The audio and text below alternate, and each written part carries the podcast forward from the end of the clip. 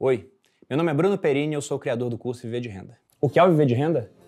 É um curso completo de educação financeira que vai te mostrar como proteger e multiplicar o seu dinheiro investindo em diferentes ativos, moedas e países. Sim, te ensino como investir melhor, assim como eu mesmo faço há quase 20 anos e como já ensinei a mais de 25 mil alunos. Você quer saber se meu treinamento é bom? Não. Ele é f pra caralho. Em 12 semanas eu te mostro em como fazer o seu dinheiro trabalhar por você, protegendo e aumentando seu patrimônio para construir sua liberdade financeira. E de maneira tão didática que até um bebê consegue aprender. Você acha legal ficar comprando dezenas de cursos meia-boca, pagando caro, para no final nem ter suas dúvidas respondidas? Viver de Renda, toda pergunta é respondida por uma equipe de suporte, com a paciência de um monge budista, educação de um lord inglês, o conhecimento de mercado de um Faria Limer. Com nossa didática e suporte, o aluno do Viver de Renda aprende muito mais. E isso é cientificamente comprovado.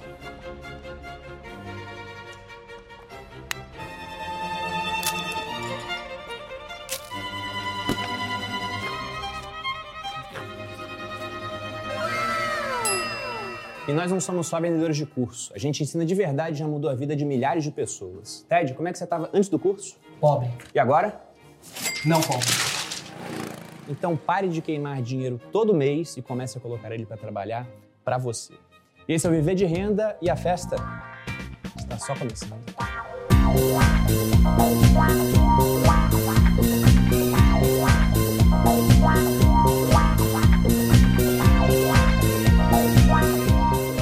E aí, pessoal, vamos começar mais um episódio do podcast Os Sócios, episódio número 86. Estou aqui, como sempre, com Malu Perini, minha esposa, host e rosto do podcast. Olá, pessoal, sejam bem-vindos. E qual o tema do episódio de hoje? Hoje a gente vai falar sobre os melhores investimentos para o segundo semestre, é isso? Para o segundo semestre. Acabei de saber, justamente. inclusive. Mentira. Tá curiosa sobre o tema, né? Estou curiosa sobre o tema. Inclusive, vocês ficam perguntando o que que faz, né? O que que investe. Se vocês não quiserem mandar lá para minha conta, porque eu sei investir, a gente pode, né? Ou comprar o Viver de Renda, que vai abrir. Vai abrir agora, né, amor? Vai abrir dia 16. Ou vocês podem assistir aqui, começar a introduzir o tema assistindo este podcast maravilhoso, onde a gente dá as portas. Com certeza. E, inclusive, para quem está acompanhando pelo YouTube, antes de iniciar o episódio, a gente mostrou um vídeo que nós gravamos para virar um anúncio. Foram cinco horas de gravação, mais de 10 sorvetes tomados para fazer uma certa Isso cena. é o Leonino tentando já pedir pra vocês, né, engajarem lá. Não, no- vejam esse vídeo, porque modéstia, né? Sem falsa modéstia, até porque eu não sou um cara modesto. né, mas sem falsa modéstia ficou muito bom, muito bom. E deu muito trabalho, a gente envolveu muito da equipe, pensou bastante na copy. A cena da festa foi feita cinco vezes, porque eu tenho uma certa inaptidão pra dança, que fica bem nítida no final do vídeo, Quase inclusive. não dá pra perceber. E no vídeo, o interessante é que ele tem uma parte engraçada, mas a cópia ela foi toda pensada realmente para abordar os pontos fortes do Viver de Renda, que é o curso que vai abrir agora no dia 16. Já estamos indo para a 18ª turma. Lá a gente pega desde o começo, para que até mesmo o mais completo leigo, que não entende nem o que é o dinheiro, como que ele funciona, aprenda sobre a questão de mentalidade, poupança, orçamento, gastos, crédito, renda fixa, renda variável, no Brasil e no mercado americano, empreendedorismo, inclusive falamos lá sobre sucessão patrimonial. Para que você aprenda a poupar, investir, quem sabe, porque não é para todo mundo, empreender, acumule patrimônio e seja capaz de passar isso para as próximas gerações. E para quem estiver interessado em ter todo esse aprendizado com uma equipe de suporte que responde 100% das dúvidas em até 24 horas, formada por um misto de monges budistas, né, quanto à paciência, educação de lords ingleses e o conhecimento de mercado necessário para dar um suporte adequado, dê uma olhada no que o Viver de Renda reserva para você. Novamente, inscrições dia 16 de agosto, a partir das 5 da manhã, e os 50 primeiros vão ter um bônus de um evento presencial aqui no Grupo Primo. Então, Ah, eu não espero ver alguns de vocês na fazendo essa parada de 5 da manhã ainda. Sim, estamos. E o evento presencial conta com a presença da Malu também. Tá sabendo agora, é, novamente. é, é, inclusive o anúncio, eu só não participei do anúncio porque me convocaram enquanto estavam gravando no final da gravação. Você consegue chegar aqui em 20 minutos? Eu não, amor, acabei de sair do banho. Aí eu não participei do anúncio. É, você perdeu a Lamentável. chance de participar dessa obra-prima. Vocês que perderam a chance de Vou te receber. inserir ali através de computação gráfica. Vou colocar você para participar. Esse é o tipo de prestígio que eu recebo. Mas agora, entrando aqui no podcast em si, que tem essa pauta de investimentos, porque afinal de contas o cenário esse ano tá muito louco. Primeiro uma inflação muito alta, agora começa a cair. Tivemos a maior deflação dos últimos 40 anos, pegando a série histórica aqui do Brasil, a maior desde que se mede alguns índices. E para falar desse assunto, trouxemos aqui pela segunda vez Guilherme Cadonhoto, sócio do Grupo Primo, especialista de renda fixa, estrategista da casa de análise Speech, economista pela FGV e pela Nova School of Business and Economics. E eu não falei errado, é porque o pessoal de Portugal é de lá, gosta de misturar o português com o inglês no nome, e já atuou na gestão de 10 bi em renda fixa e multimercados. Gui, seja bem-vindo novamente ao podcast Sócios. Prazer, cara. Obrigado aí pelo convite. Sempre muito bom. Espero que mais vezes, né? Não, Não só duas. Certeza. No mínimo três, né, no cara? No mínimo três. É porque o cara é sócio do Grupo Prêmio. Tem, tem bala na agulha, né, Bolinha? Só é pagar uns boletos da gente. pagar uns boletos, é verdade. Tem bala na agulha. E sempre que eu chamar o Gui, eu vou ter que fazer essa, esse disclaimer do Nova School. É, Porque é. senão fica o pessoal no chat, falou errado. Não, é assim mesmo, tá, gente? Não, Não é New School, errado. né? É exatamente, exatamente. Estamos aqui com Felipe Arraes, pela primeira vez no podcast Os Sócios, analista CNPI, engenheiro mecatrônico e de gestão, bacharel em ciência e tecnologia pela UFABC, analista-chefe e especialista em investimentos globais e fundos de investimento da casa de análise Speech. Felipe, seja bem-vindo ao podcast Sócios. Pô, muito obrigado. É um prazer passar de ouvinte a estar tá participando do programa. Então, Ah, realmente que uma honra legal. estar aqui com vocês hoje. Você ouvia bastante podcast? Eu ouço quase todos os episódios. Uns 70% dos episódios eu consumo do começo ao fim. Que Eu massa. não podia esperar algo diferente de uma pessoa com esse bom gosto, né? Ah. Fica nítido que Não. a Raiz é, é um ouvinte aqui. Primeira, do nosso primeira podcast. vez que eu vejo o Arraiz usando camisa aqui. Acho que ele se preparou. Eu passei um banho de loja, né? Renovei o guarda-roupa só pra estar aqui hoje. Bom, mas entrando primeiro nessa parte de cenário macro. O que a gente viu ao longo do primeiro semestre, e está vendo ainda em várias economias, porque o Brasil ele acabou se adiantando para conter a inflação, é uma inflação recorde, a mais alta na Europa nos últimos 50 anos. Estados Unidos também nos 50 anos. No Brasil também, a gente não pode falar que é a mais alta, porque nós somos muito bons em produzir inflação. Mas voltamos a ter uma inflação de dois dígitos. A gente teve muito estímulo monetário, com a inflação alta, os estímulos eles começaram a cair, e os juros estão subindo. E isso traz uma série de consequências. Muita gente alertando que provavelmente a gente vai ter uma recessão ao redor do globo. Então, primeiro sobre esse cenário macro, o que vocês acham, né? Que a gente deve ver nesse segundo semestre, fruto do que já viu no primeiro. O que isso vai se manter, o que vai mudar? Legal. Acho que, pô, começando, né? Aqui no Brasil, depois a gente pega o aviãozinho e vai lá para fora. Mas acho que aqui no Brasil, como você bem comentou, a gente começou a ver sinais da inflação né, subindo lá em 2021. E acho que o Banco Central ele foi bem hábil ali de começar o ciclo de alta de juros previamente, né? a Não só outros países desenvolvidos, mas também outros países emergentes, né? Então a gente começou a subir lá no início de 2021.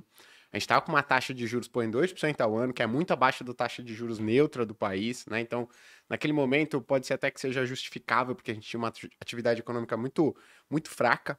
E ok, você colocar a taxa de juros né, abaixo da sua taxa de juros neutra, que permite que você cresça sem muitas amarras. Eu costumo dizer que a taxa de juros é uma cordinha em volta do pescoço ali de um burrinho, né? Segurando a economia, o burrinho é a economia. Se você dá mais cordinha, que é você abaixar os juros, ele tende a andar mais rápido. Então a gente soltou o máximo de corda que conseguia. Falando, vamos, burrinho, ó, pode ir. Só que tem um ponto, né?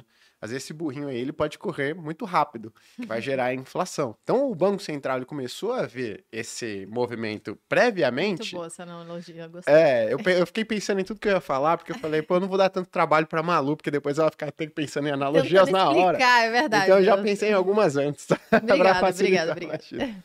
Então a gente começou a fazer esse trabalho antes. Então a gente está vendo a inflação mais alta nos Estados Unidos, na Europa, nos últimos 40 anos.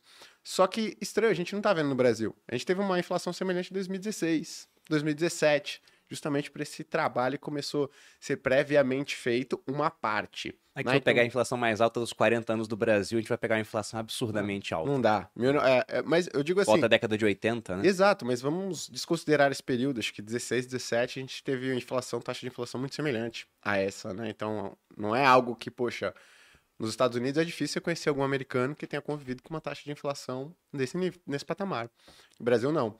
Ah, e naturalmente, quando você tem um ciclo de aumento de juros, uma inflação alta, retirada de estímulos monetários e fiscais, a consequência é uma atividade mais fraca. Né? Então, ah, o que a gente pode enxergar é um enfraquecimento da atividade econômica, não só no Brasil, como no mundo, já que a gente começou a observar mais tardiamente os movimentos semelhantes. Né? Então, retirada de estímulos fiscais e monetários, a gente começou a ver o cheque lá dos Estados Unidos cessando, né? A gente começou a observar os Estados Unidos subindo juros. Então a gente deve esperar esse movimento de enfraquecimento da economia, não só no Brasil, como no mundo. Aí algumas pessoas vão falar assim: ah, Gui, mas a economia do Brasil, o PIB tá lá crescendo, né? Tá crescendo porque a base é muito, ba- muito baixa. Né? A gente tá com uma base muito baixa. Hoje a gente tem um PIB, por exemplo, muito semelhante a 2014. Então o Brasil praticamente perdeu quase 10 anos aí, em termos de atividade e não cresceu basicamente nada, né? Então, pô, tá crescendo 1% aí, mas em geral o que a gente deve observar é o enfraquecimento da atividade econômica. E isso, na verdade, é é o que você busca quando você está procurando né, controlar a inflação, não tem outro jeito. E pegando até carona, cruzando a fronteira, indo para fora, é, se o Banco Central aqui teve esse sucesso de se antecipar, nos Estados Unidos a gente teve um movimento um pouco sem precedentes, que pela primeira vez o Banco Central lá fora subindo os juros com a inflação já sendo uma realidade. Uhum. Teve um descolamento, um atraso, então uma demora para reagir. E a gente teve, vindo da pandemia, um cenário onde você primeiro teve inflação, um problema na parte da oferta, então o chip não chegava na fábrica, as coisas demoravam para chegar, ficava mais caro. E depois, com o suporte dos bancos centrais, para ajudar as pessoas naquele momento, você teve até um excesso de poupança, momento de incerteza, a pessoa segura um pouco mais. Poxa, eu até vou reformar minha casa, já que eu tô ficando preso aqui, mas eu não vou investir num carro novo. A pessoa acumulou poupança, a gente via pelos indicadores isso aumentando drasticamente. E aí agora começa uma reversão do estímulo. As pessoas estão se sentindo mais seguras, pô, demanda por viagem, turismo volta a explodir no mundo, as pessoas saindo de casa com um pouco mais de conforto, em um momento em que o Banco Central está querendo desestimular o consumo. Então a gente começa a ver esse fenômeno inflacionário lá fora também bastante pressionado, embora o dado de inflação dessa semana até tenha dado um respiro para a gente, né? Era esperado um crescimento, ficou ali, o núcleo de inflação eh, veio menos do que a expectativa, e a inflação geral ano a ano ficou estática. Que dá um alento. Ó, será que. E deu uma impressão até meio PIB da China, sabe? Porque ficou estático, né? É, Foi zero. Exato. Meu, o PIB cresceu 6% na vírgula. Exato. Vamos colocar redondo, zero, zero. Então, isso já mostra também que, pelo menos é o que a gente espera, o que o Gui falou. O Banco Central, ele quer isso. E, e numa economia como nos Estados Unidos, que 60% é consumo, e o Banco Central tem um poder limitado em atuar no lado da oferta, o Banco Central não consegue fazer chip entrar jorrando nos Estados Unidos, então ele consegue atuar onde? Na demanda. As pessoas têm que se sentir um pouco mais pobres mesmo. E isso passa também por um processo de queda de preço de ativos, que nos Estados Unidos 60% da população investe em ações. Uhum. Então, é, é até desejável, de certa forma, e é, é chato dizer isso, pô, o Fed quer que as pessoas se sintam mais pobres. Mas faz, faz parte do processo, para você desaquecer um pouco o lado da demanda e controlar essa inflação, como você disse, é a maior ele, nos últimos 30, 40 anos. É, citando alguns dados aqui, no Brasil, a gente acabou de ter o índice de inflação de julho saindo e foi deflação de 0,68%, que foi surpreendente, muito puxado por uma questão de preço de combustíveis, a própria queda do petróleo lá fora, mas também auxiliado por aquela questão da retirada do ICMS, que é algo temporário. Então a gente pega lá, por exemplo, o boletim Foco, você vê uma inflação caindo esse ano, já há algumas semanas a expectativa para a inflação no final do ano, e para o ano que vem sendo revisado um pouquinho para cima, porque o ICMS vai voltar em janeiro. Mas no Brasil estamos com 10,07 nesse momento, o índice dos últimos 12 meses. Então ainda em dois dígitos, mas com tendência a cair. Nos Estados Unidos em 8,5, o que para eles é assombroso. É muita eles- coisa. Eles acham muito alto. Na Alemanha, 7,5. Na Holanda, 10,3. Para os holandeses que assistem a gente aqui, bem-vindos. Quem não conhecia esse tipo Primeira de inflação. vez, né? Pois é. É aquele meme, né? Sim. First time. Espanha 10,08, Rússia 15,1. E na Rússia, eu já não sei se essa inflação aqui é tão transparente assim. A gente brincou com o PIB da China, porque se só o governo pode medir os dados, os dados tendem a ser usados em prol do governo.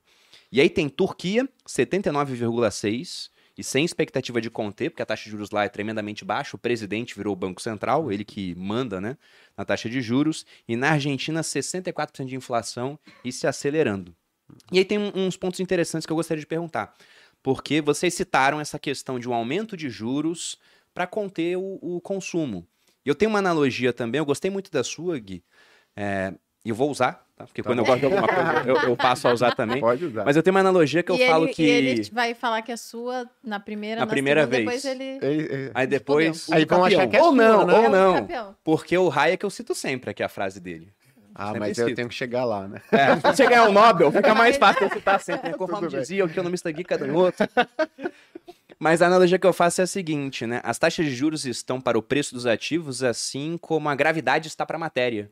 Então, se você tem uma gravidade mais forte, ela te puxa para o centro da Terra, você fica mais próximo né, do solo. Você puxa até corpos celestes para aquilo. Agora, se não tem gravidade ou ela é muito fraca, começa a flutuar. Então, quando a gente diminuiu a taxa de juros, o preço dos ativos decolou e agora a gente está vendo um movimento contrário. Com os juros aumentando, vários ativos caíram bastante. Mas entrando na questão do consumo, a gente tem que pensar no seguinte também.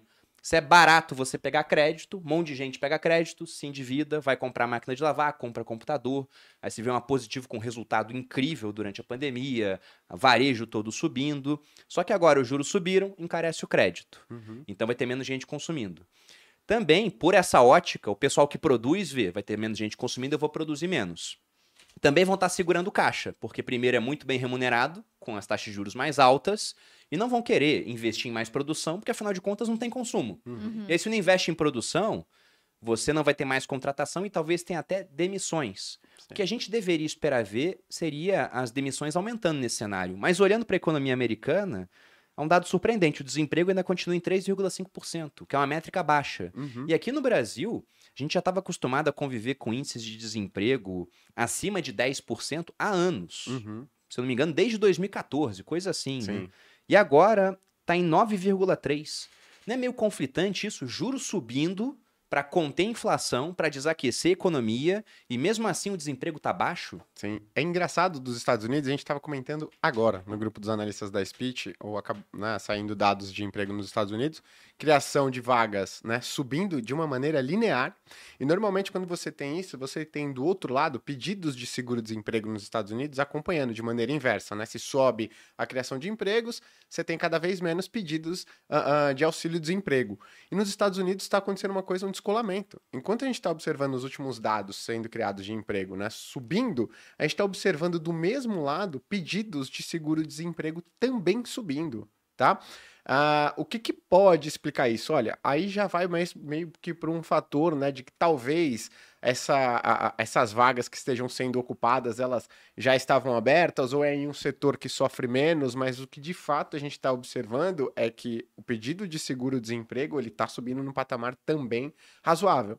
Acho que não deu tempo de impactar a, né, a taxa de desemprego americana, mas eu acho que a expectativa, se as condições financeiras nos Estados Unidos continuarem assim, né, que as condições financeiras é muito mais do que somente os juros altos, é o preço dos ativos mais baixos, é a população, é, é um índice que mede realmente se a população está se sentindo mais pobre ou não, ele está subindo bem, então, ou seja, a população sim deve estar se sentindo mais pobre nos Estados Unidos, ah, a gente deve observar um, pelo menos uma alta, e nem que seja marginal, dessa taxa de desemprego. Pô, Gui, mas só vai cair a inflação quando subir essa taxa de desemprego?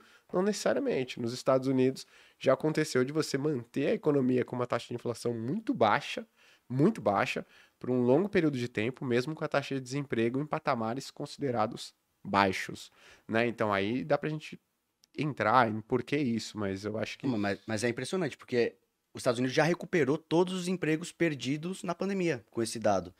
Mas o, o presidente do Banco Central, que é o Jeremy Powell, ele, na- nos seus pronunciamentos, ele afirma: é esperado que essa taxa de desemprego vá aumentar um pouco. Inclusive é desejável, porque é isso que a gente começa a se questionar. Como que a inflação vai convergir para a meta de 2% no longo prazo se não tiver aumento do desemprego? Então, em algum momento, a gente pode ver um início desse aumento. A gente pode discutir vários motivos, como o Gui mencionou, por que, que a gente está vendo esse mercado resiliente até agora. Pode ter mudança de hábito, as pessoas agora não aceitam qualquer emprego para voltar. Desta vez é diferente, né? é, exato. Exato. Mas, mas esse cenário, se a inflação realmente for desaquecendo com o desemprego que fica relativamente baixo, é um cenário é, quase de Goldilocks que fala no mercado, um cenário favorável. Poxa, realmente a inflação cedendo e a economia está forte, as pessoas estão empregadas, aumento de riqueza, mas a gente ainda precisa saber da variável inflação se esse desaquecimento vai continuar, porque só tivemos um dado favorável dentre muitos, então é muito cedo para comemorar qualquer coisa. Eu acho que também, tem- só um ponto, às vezes as pessoas pensam assim, ah, mas pô, como é que a taxa de juros vai afetar a economia? E aí o, o canal mais comum é o de crédito, que é o que você comentou, né? A taxa de juros fica mais cara e você fala, pô, vai demorar um tempo, né? E realmente, em economias em que você tem condições financeiras é, menos flexíveis, demora mais. Mas nos Estados Unidos, por exemplo, como o Raiz comentou, você tem 60% das pessoas que investem em ações. Você tem um outro dado também, que lá a maior parte do mercado de renda fixa são de ativos pré-fixados.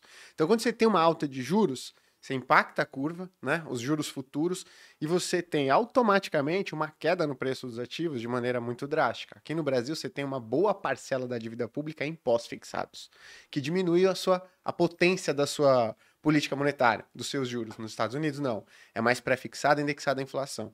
Então, veja só, lá 60% das pessoas investem em ações mais ainda investem em renda fixa. Você tem uma renda fixa baseada em pré-fixada e indexada à inflação. Quando você dá uma alta de juros, impacta a curva inteira e joga o preço dos ativos para baixo. Na hora, você consegue ter, em uma semana, um efeito de pobre, sentimento de mais pobre, de patrimônio Uhum. realmente caindo muito forte. Né? Então você vê, a gente vê Os índice investidores ficam olhando saldo direto? Como assim? Isso é comum? É. Fica olhando todo dia, né? Todo dia, né? Então, esse índice de condições financeiras ele subiu muito rápido, né? mostrando que realmente, poxa, apesar dos juros não ter subido muito nos Estados Unidos, pegou, pegou ali ah, as condições financeiras. Então, eu acredito que sim, a gente deve observar o enfraquecimento, não só da atividade, como da inflação. E aí, da inflação, eu tenho uma visão um pouquinho diferente, porque se a gente olhar o dado cheio, ok. Esse foi o primeiro dos Estados Unidos que baixou, mas se a gente for olhar o núcleo da inflação dos Estados Unidos, o que, que é o núcleo? baixando, né? desconsidera alimentação e energia. Por que, que você tira alimentação e energia? Porque a alimentação, poxa, trigo subiu. Por quê? Rússia e Ucrânia. O que, que o- a, a taxa de juros tem a ver com isso? Né? Não vai Petróleo, isso. exato. Petróleo subiu, Rússia e Ucrânia, né? Basicamente. Também subiu muito. O que, que o Fed pode colocar em 15% a taxa de juros. Sim. Não vai adiantar. E aí você vê isso, esse dado de o núcleo da inflação nos Estados Unidos caindo desde março. Desde março ele está cedendo. O último dado ele permaneceu estável, mas ele vem cedendo desde março. Ou seja, se você observava um pouco mais atentamente, você observava que a inflação que tem relação com a atividade americana de fato, ela já vem, ah, não dá para dizer que é uma queda relevante, mas já ela se desacelerou e ela já começou a cair, né? Se isso vai ser um movimento consistente daqui para frente, eu acho que vai, porque a tendência não é que as condições financeiras elas fiquem mais frouxas, na verdade é que elas fiquem mais duras. Então, se esse movimento já começou com as condições financeiras tendo subido três, quatro meses atrás, acho que daqui para frente a tendência é continuar. Até pegando esse efeito riqueza que a gente estava citando aqui. Porque lá fora, como vocês disseram, muita gente investe. Então, 60% da população americana, quanto que dá isso? Eles são 300 milhões de pessoas? Então, Vai, mais, 180 é, milhões. 180 milhões É, investindo. que é dos adultos, né? Na verdade. Isso. Ah, então é. Ah, vamos É. botar que são 100 milhões Aham. investindo. tá? Aqui no Brasil a gente tem 5 milhões de CPFs na Uhum. bolsa. Então esse efeito ele demora mais para aparecer. E esse efeito é o seguinte, né? O cara vê o patrimônio dele em bolsa caindo, por mais que ele não vá usar aquilo naquele momento, ele vê, estou mais pobre. Uhum. Então ele começa a psicologicamente pensar, tenho que segurar um pouco o gasto. E aí ele vai gastar menos, é menos demanda, e isso vai ajudar a conter a inflação, porque é menos gente querendo comprar as coisas. Se a oferta tá igual, o cara vai diminuir né, o preço para tentar vender para aquelas pessoas. Só que aqui no Brasil, isso demora mais para acontecer. O pessoal até fala, ah, o efeito da política monetária vai demorar seis meses para começar a Uhum. aparecer. E a gente começou a elevar juros antes, muito antes, de boa parte das economias. E agora a gente já está quase no final do ciclo, talvez até no final, Uhum. pela última ata do Copom, o Copom falando, olha, que talvez a gente venha elevar a menor magnitude, mas muita gente já aposta, se a gente for entrar para ver as opções de Copom, onde o pessoal fica falando qual vai ser o resultado da próxima reunião, lá para o final de setembro, a maioria acredita em manutenção da taxa, em alguns poucos em mais um aumento de 0,25. Então aqui a gente já teve todo esse tempo de aumento, Sim. e mesmo assim o desemprego está baixando. Qual seria a explicação para o Brasil? Eu acho que é o seguinte, né? Você tem uma taxa de desemprego que ela estava bem acima da neutra, né? Bem acima da neutra. Era tão ruim que deu para melhorar um pouco. Exatamente, né? E, mas tem um ponto também. A gente, apesar de ter. O Banco Central ele tá com um trabalho ali, cara, que, poxa, difícil. Porque você tá subindo juros para conter uma atividade econômica, né? Segurar ali uma atividade econômica pujante, para que a sua inflação de oferta, né, que é ali causada por um aumento de oferta monetária e tal, por um choque de oferta, né, lá fora, no preço das commodities, não se repasse de maneira contundente ali para a economia. Então, beleza, o Banco Central tá subindo juros. Só que do outro lado, você tem aí o governo com políticas fiscais mais expansionistas. Uhum. Você gera uma demanda. Então, trabalho do Banco Central ele é difícil. Ele está tentando ali conter uma atividade, mas do outro lado você tem o governo federal ali com né, fiscal estimulando a atividade econômica. Então, primeiro, a gente estava muito ruim, com uma taxa de desemprego acima da neutra, né? O que não é a nossa, digamos assim, de equilíbrio. Uh, e segundo, a gente tem estímulos, estamos tendo ainda estímulos fiscais que ajudam, né, auxiliam isso daí, tá? Mas eu não acho que a gente vai ver, vai ver daqui linearmente, pô, o desemprego caindo e o Brasil voltando a crescer, voltando a crescer não, né? Porque a gente faz tanto tempo que a gente não fala de crescimento, mas crescendo como há décadas atrás, tá? Uhum. Não acho que isso vai acontecer, mas o fato é que a base de comparação, ela era muito alta. Então você fala assim, pô, o Brasil tá com desemprego mais baixo dos últimos oito anos. Beleza, né? Porque a gente tava muito mal mesmo. Que merda. Alguma coisa, Raio? Não, eu assino embaixo tudo que o Gui falou. O maluco é. fez um comentário interessante aqui, que merda, né? Que merda. Não, mas é, é, um conflito que a gente vai viver agora. A gente está se aproximando de uma eleição, você tem algumas preocupações latentes, você tem o governo federal jogando desse lado fiscal e vai conflitando com a política monetária do Banco Central mesmo. Então, hum. isso explica no curto prazo essa, essa, essa força relativa, pelo menos, do mercado de trabalho. Mas no Brasil também acredito que isso vai mudar em, em breve, talvez ali pós-cenário eleitoral, talvez começo do ano que vem, uhum. quando a gente vê as novas políticas sendo apresentadas pelo novo governante, a gente vai começar a ter uma ideia do caminho que o Brasil vai tomar. É, a gente tá falando aqui do segundo semestre, né? As pessoas vão falar assim, pô, o Gui acha que o negócio vai continuar uma porcaria aí pros próximos 5, 10 anos. Não, a gente tá falando aqui de um período um pouco mais curto, né? Não, mas até pensando, porque quando a gente fala em melhores investimentos para um semestre, não é para começar no começo do semestre e colher em dezembro. Sim. É para colher ao longo dos próximos anos. E até aproveitando essa deixa que você deu, Gui, desse raciocínio de alguns anos à frente. Porque o Brasil passou por uma recessão que o mundo não encarou, que foi 2015 e 2016. Uhum. A gente, por uma incompetência nossa, estava muito mal das pernas, enquanto Estados Unidos e China cresciam. Uhum. E agora o que a gente está vendo é um cenário diferente. Se a gente for pensar em países emergentes, na sacola dos emergentes, meio que sobrou o Brasil, né? Uhum. Porque Sim. Turquia, a gente viu inflação, quase 80%, e sem perspectiva de controlar aquilo. A Argentina também. Aí você olha uma Rússia, tá em guerra. Uhum. Em uma guerra que eu acho que eles vão perder se continuar durando tanto tempo assim, né? Porque começa a virar um negócio meio guerra de guerrilha, fica uhum. complicado, a gente não vai saber nem qual vai ser o futuro do Putin lá daqui a pouco, pode ficar instável a situação dele. Você vê uma China com uma política de Covid zero e também desacelerando, não é deixando de crescer, mas crescendo menos. A Índia, tudo bem, um bilhão de pessoas, mas é um, um, país que, justamente por conta dessa grande população, é importador de commodities num cenário de commodities altas. Uhum. Aí você olha o Brasil que exporta commodity. Sim. Aí você vê, tudo bem, elevou a taxa de juros, mas a dívida pública que muita gente, e eu fazia coro que esse pessoal achava que ia bater 100% do PIB, acabou uhum. que ela caiu no final. Sim. Porque eles acabaram arrecadando mais com uma mãozinha da inflação, mas não gastaram tudo aquilo. E agora estão abrindo a torneira que querem a eleição, né? Uhum. É o uhum. ciclo da democracia. Então vocês enxergam um bom horizonte para o Brasil, mesmo com essa questão de um mundo onde os nossos principais parceiros comerciais podem desacelerar um pouco, sim. até por conta dessa questão de ter que subir juros para conter a inflação? Uhum. Cara, e eu acho que sim. E, putz, eu, eu, eu sigo muitas carteiras de gestores internacionais que investem em mercados emergentes. Isso tem favorecido já um fluxo de dinheiro para o Brasil, até por uma exclusão. Primeiro, tem um cenário macro que é ruim, então a decisão do, do gringo, do grande investidor que tem um bolsão de dinheiro de verdade, para vir para mercados emergentes, ela já é mais difícil num cenário contundente. Mas o investimento que vai para emergentes, nesse momento colocando essas questões que você mesmo pontuou, o Brasil acaba ganhando espaço. E a gente tende a, a superdimensionar qual é a importância do Brasil no mundo, mas a grande verdade é que o Brasil sempre foi muito pouco representado nisso. Pega uma carteira de um gestor grande de mercados emergentes, o Brasil, sei lá, se tinha 1% de participação na carteira do cara era muito. Basicamente, era uma carteira focada em China é, Índia, talvez, mas outros mercados. Agora você talvez veja o Brasil em algumas carteiras indo para 5%, aumentando gradualmente, justamente porque os nossos pares emergentes estão em situações muito difíceis. E quando a gente olha para o Brasil, é, o Gui vai falar mais da renda fixa, que já tem oportunidades legais acontecendo, justamente para montar talvez ao longo desses próximos meses, não para colher no final de seis meses, como você pontuar, mas talvez agora ir plantando. Mas no lado dos ativos de risco também níveis de valuation aqui no Brasil ficando, sim, é, tremendamente baratos. Boa parte disso, tudo bem, é o desconto do risco.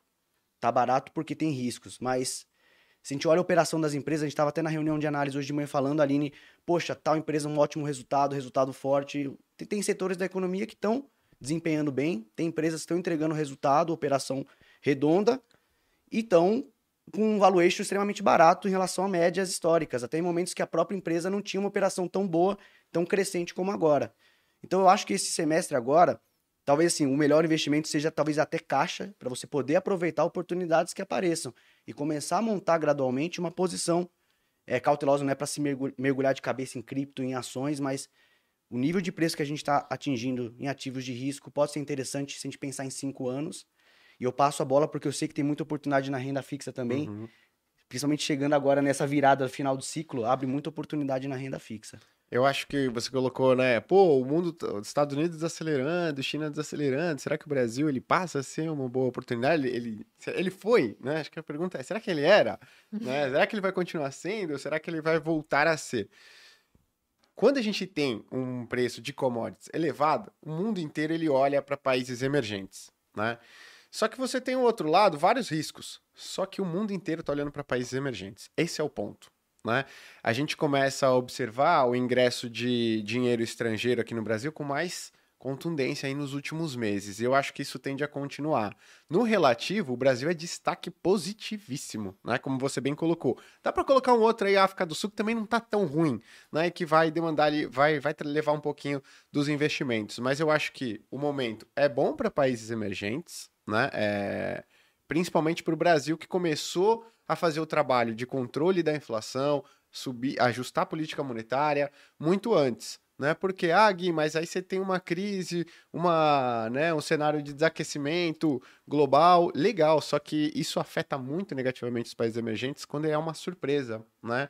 Uh, se de fato for um movimento gradual, isso tende a prejudicar menos os países emergentes. Como eu acho que essa probabilidade de recessão ela está muito bem mapeada, né, de atividade econômica negativa nos Estados Unidos, e a gente já está vendo, o PIB do segundo trimestre dos Estados Unidos foi divulgado, queda, e você não está vendo os países emergentes, principalmente o Brasil, sofrer muito com isso, eu não acho que daqui para frente, conforme essa, essa recessão ela continue se confirmando, vai prejudicar ainda mais. Né? Então, eu acho que sim, o Brasil ele vai se beneficiar desse ciclo, porque os preços das commodities ainda estão altas, vão demorar um tempo para cair, né, para a média, por exemplo, e eu acho que isso vai tender a beneficiar o Brasil, que aí o ponto, em termos de emergentes, está em destaque positivo ali. Então, poxa, gosto muito do Brasil. O Brasil agora é nóis. Brasil Né? é Viramos a, a menina mais bonita da sala. Exato. É Porque relativo, várias né? outras se enfeiaram muito. Eu ia falar isso. Beleza relativa, Beleza né? relativa, exatamente.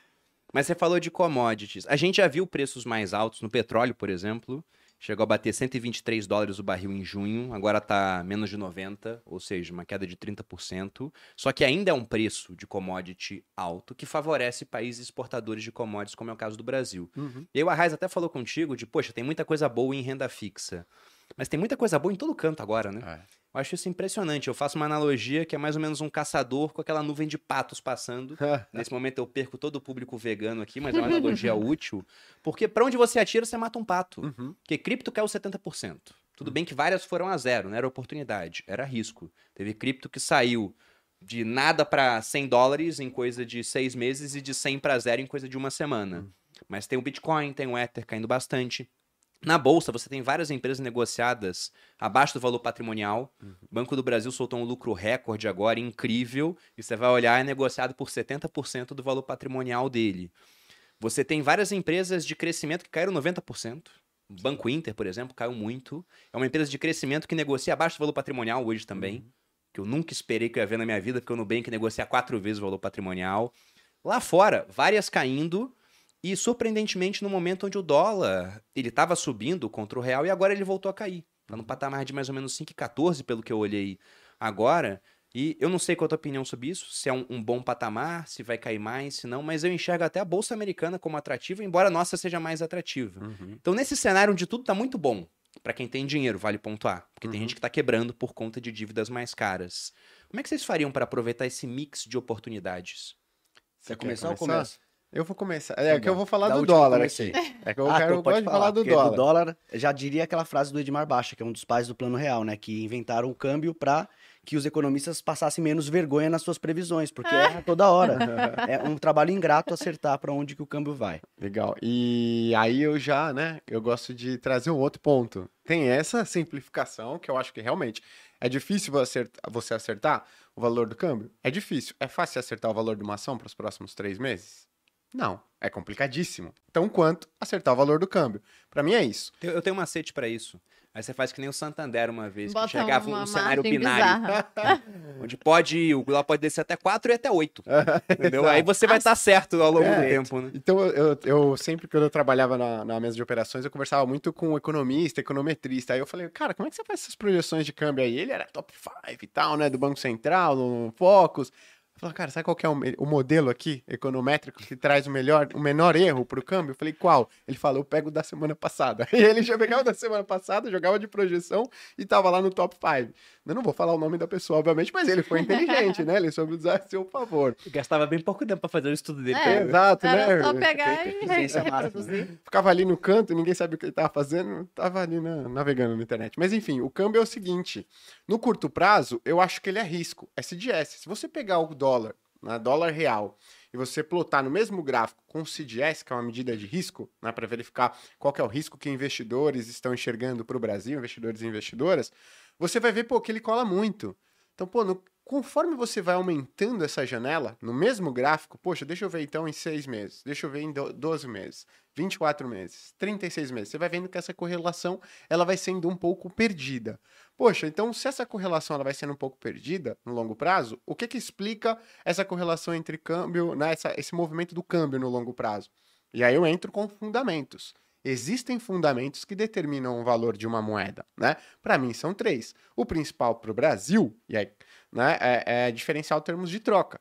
Termos de troca é o preço dos produtos que você exporta frente o preço dos produtos que você importa. Quanto mais alto está o minério de ferro que o Brasil exporta, né, pô, 100 dólares a tonelada no minério de ferro, tende a entrar 100 dólares por tonelada que a gente exporta. Se o preço do minério de ferro for, para 200 dólares, pensa só, o Brasil vai gastar a mesma coisa para produzir a mesma tonelada de ferro, só que quando dobro. ele chega lá no mercado, entra o dobro de dólares. Isso tende a valorizar a nossa moeda. Então isso impacta muito. Se você jogar ali já numa janela de mais médio e longo prazo, você vai ver que termos de troca tem uma correlação forte com o nosso câmbio. Parar de olhar para o mensal, para o semanal, que aí é risco e risco pode acontecer qualquer coisa semana a semana. O outro é diferencial de juros e o outro é diferencial de crescimento, que para o Brasil importa um pouco menos diferencial de crescimento. É termos de troca e diferencial de juros. E aí, falando do câmbio, olhando isso, você tem uma janela positiva do meu ponto de vista para o câmbio brasileiro. Pode piorar esses fundamentos ao longo do tempo? Pode. Só que hoje, se você colocar esses três, a Malu tá rindo aqui, que tudo pode piorar para o Brasil, mas se você jogar esses três fatores para o câmbio brasileiro, né, existe, na minha visão, janela para o câmbio, para o real se valorizar frente ao dólar americano. E aí eu acompanho muito de perto o Robin Brooks, que ele é o estrategista do Goldman Sachs para moedas, né, e ele também tem essa visão, né, de que existe espaço para que o, o real brasileiro se Quero. valorize frente a todos as, a- esses, frente a esses fundamentos que eu citei aqui. Não né? estaria Então, tudo precificado ainda, então. Porque a gente já tá com um diferencial de juros grande Sim. e já estamos num momento muito bom para commodities. Mas Sim. mesmo assim, poderia cair mais. Não, é, pensa quando a gente estava sem o conflito Rússia e Ucrânia. Onde que o câmbio estava? Quando gente- o nosso CDS ele estava mais baixo. Quando o nosso índice do medo ele estava mais baixo. O câmbio estava ali. 4,60, 4,70. Né? Ou seja, ele estava mais perto dos seus fundamentos. O que, que aconteceu nesses últimos três, quatro meses que elevou? Poxa, conflito geopolítico lá fora. Uhum. Conflito geopolítico, primeira coisa que o investidor, investidor estrangeiro faz é sai daqui de país emergente. Quero nem saber, né? Quero ir para país desenvolvido. CDS sobe, porque é, o- é um seguro né, contra qualquer perigo que ocorra ali no país emergente. Então sobe a taxa desse CDS, impacta o câmbio. E aí você vê, opa, que está acontecendo lá na Rússia e Ucrânia? Está saindo dos holofotes. Né? Aí estão até sentando para fazer alguns acordos aqui e ali e tudo mais, vai reduzindo o risco. O que está acontecendo com o câmbio? Voltando a cair. Saiu de 5,50, 5,60, 5,70 e voltou para um patamar de 5. Então eu consigo perceber que quando o CDS ele, a gente tem, deixa de ter na margem notícias negativas, poxa, o câmbio vai para onde? Para sua tendência, para o seu fundamento. Igual o valor de uma ação. Você tem uma notícia que impacta o risco no curto prazo, ela vai cair. Se os fundamentos dela apontarem para cima, conforme esses riscos forem se amenizando, o preço da ação vai naturalmente Mas isso que torna esse caminhando. trabalho ingrato, porque o fundamento tá ali, a gente consegue ver, Exato. consegue fazer a conta. Mas para trazer um exemplo, a gente se aproxima de um período eleitoral e há uma sinalização de determinado candidato tá na frente e ele sinaliza um caminho fiscal pior, poxa, vai estourar o fiscal, vai romper muito o teto de gastos, isso aumenta essa percepção, de risco que o Gui colocou e aí afasta o câmbio do fundamento. Então Uhum. sempre tem alguma coisa que pode ir acontecendo no caminho que faz os especialistas em câmbio ficarem malucos ali, porque o fundamento ali, a conta faz você ver perspectiva de melhora, mas pode surgir algo no meio do caminho que bagunça o cenário. É, e tem muita coisa envolvida também, né? Porque você citou o conflito de Rússia e Ucrânia, que mexe com inflação, porque mexe com commodity, que vai Uhum. refletir em moeda. E tem outro ponto também que fazer previsões para algo que muda com o tempo e às vezes até sujeito à à sua previsão é horrível. Não. Se a gente fosse aqui um, um bando de meteorologistas, a gente começa a discutir sobre o clima de amanhã, o clima não vai mudar por conta de uma discussão. Agora, se um monte de economistas influentes começam a discutir sobre perspectivas para a economia e falam a inflação vai ser de tanto, o Banco Central olha aquilo e fala: nossa, se vai ser tudo isso, eu vou levar mais os juros. Uhum. E a previsão deles vai estar errada, porque eles previram que iria acontecer, eles atuaram para que aquilo não fosse acontecer. Uhum. Então é muito complicado fazer previsões para um sistema que reaja à previsão. Sim. Mas pensando até nessa questão de um, de um dólar podendo baixar mais. E indo para a parte internacional, que eu gosto bastante, eu tenho como meta pessoal investir 50% do nosso patrimônio que está no mercado fora do Brasil, porque eu acho que a história mostrou que vale a pena você ter dinheiro fora do Brasil, porque a gente é um país de uma inflação historicamente alta, sujeita a rompantes políticos. Se a gente pega a história republicana do Brasil, já tivemos uma série de golpes, né, e de mudanças repentinas, já tivemos até confisco nos anos 90. Hoje, por lei, não dá para acontecer, mas leis mudam. Então vai saber o que pode acontecer no Brasil. Eu prefiro ter parte do meu dinheiro numa geografia que tem mais segurança jurídica, como a geografia americana. Apesar dos pesares, né, nenhum país é perfeito, eu gosto de mandar dinheiro para lá. E aí eu vejo, ah, o dólar pode baixar mais. Só que quando o dólar for baixar mais é porque acabou o conflito. Porque a inflação está mais controlada. Aí o preço dos ativos de risco lá fora vai ter subido. Como é que você faz, o Arraiz, na tua opinião, para para controlar essa questão de, poxa, um dólar mais baixo é legal, mas o preço dos ativos está mais alto. O dólar está mais alto, mas o preço dos ativos está mais baixo. Qual você acha que é a Essa- melhor essa situação? pergunta é, é muito boa e ela é feita pelos assinantes em todos os dias, porque o cenário perfe- perfeito, obviamente, seria que a gente Você pudesse treinou muito, hein? Agora você vai responder bem. Né? Vou, não, vou- vou responder o que eu sempre respondo. Mas o cenário perfeito seria realmente se a gente conseguisse comprar as ações bem baratas com um dólar mais acessível. Esse é o cenário perfeito. Porque se o brasileiro, em média, investe pouco, dos que investem, o percentual que investe no exterior ainda é menor. Uhum. Então, se acostumar com uma camada a mais de volatilidade que vem do câmbio é uma coisa muito nova. E, e é difícil eu falar para o assinante também, poxa, ele, o- ele vê lá a conta dele, o ETF dele desvalorizando. Aí ele fala, poxa, eu tô perdendo dinheiro. Eu falei, não, mas as ações subiram, você perdeu dinheiro no câmbio. Ele vai falar, poxa, mas eu olhei no saldo e tô perdendo dinheiro, isso que importa para mim. Então o que eu tento é falar um trabalho um passo antes sobre a estrutura de alocação. Falei, cara, qual que é a razão de você querer botar o dinheiro fora? Você já deu as suas razões aqui. Poxa, eu quero ter um ganho de poder aquisitivo, ou pelo menos uma manutenção de poder aquisitivo numa moeda forte.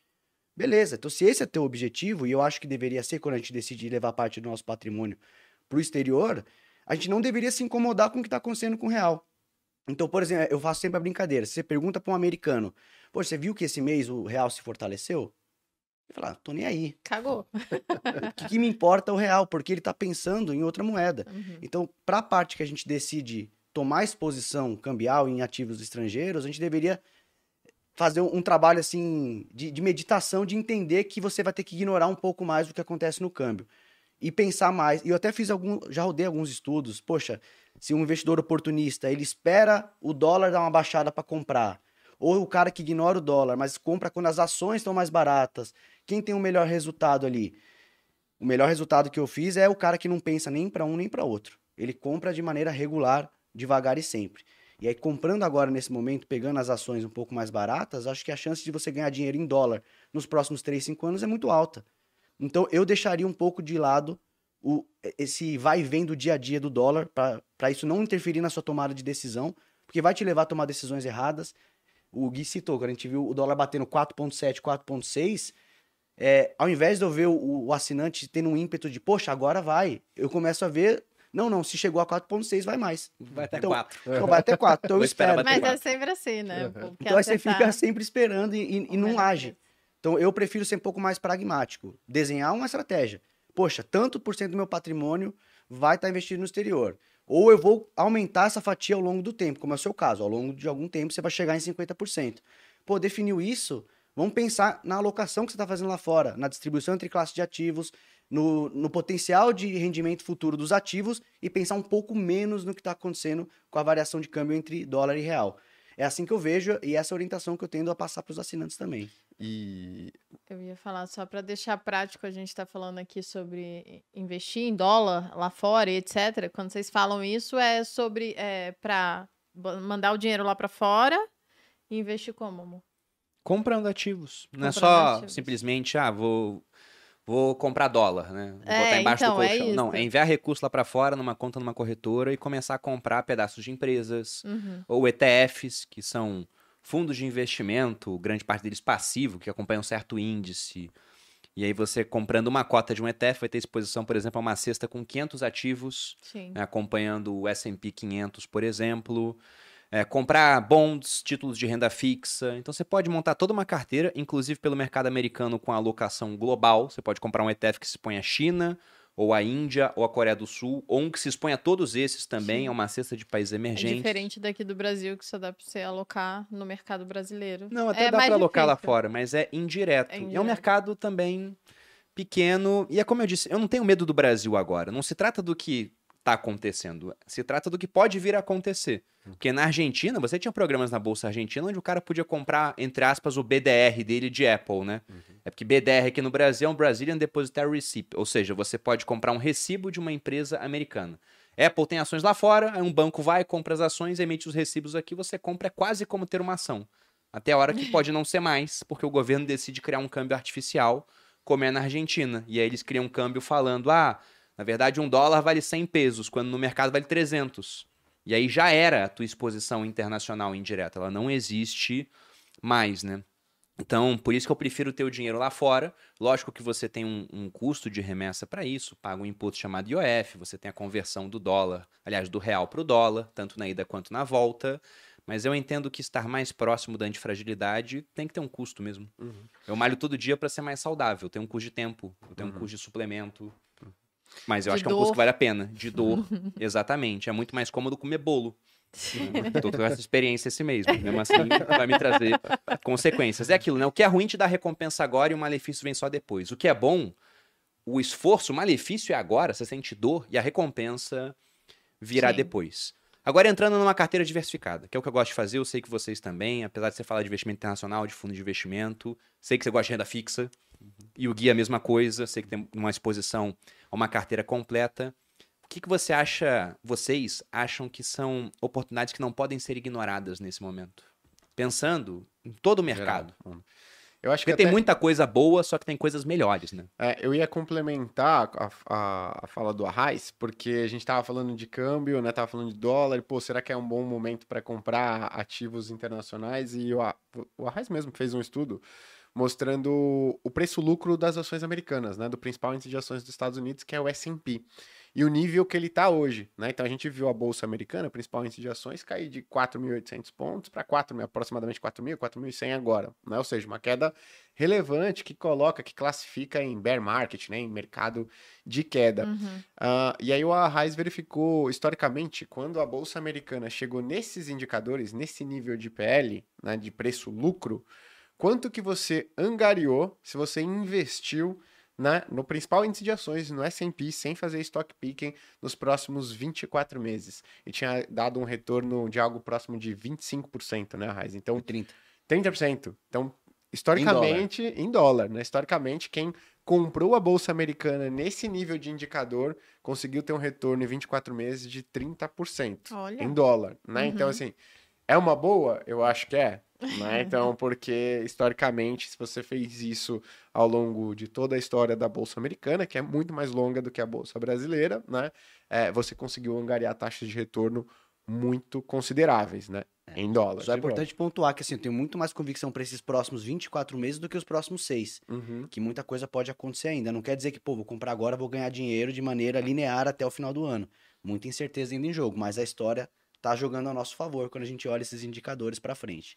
Não, se a gente olha até uma questão de, ah, vamos se expor a Brasil ou a, a Estados Unidos. Eu gosto sempre de olhar o EWZ, que é um ETF desses que eu citei, que você vai estar comprando um índice, ele é muito parecido com o nosso Ibovespa e é negociado lá fora. Então, o americano vai lá e compra o EWZ porque quer ter exposição a uma cesta de empresas brasileiras. E se a gente olha o EWZ, lá no ano 2001, uma cota da EWZ chegou a ser negociada por 100 dólares. E agora, se a gente for pegar, isso são 21 anos depois, Uhum. está sendo negociada por 31 dólares. Uhum. E isso não é porque as empresas aqui não cresceram. É porque o real se desvalorizou muito contra o dólar. Uhum.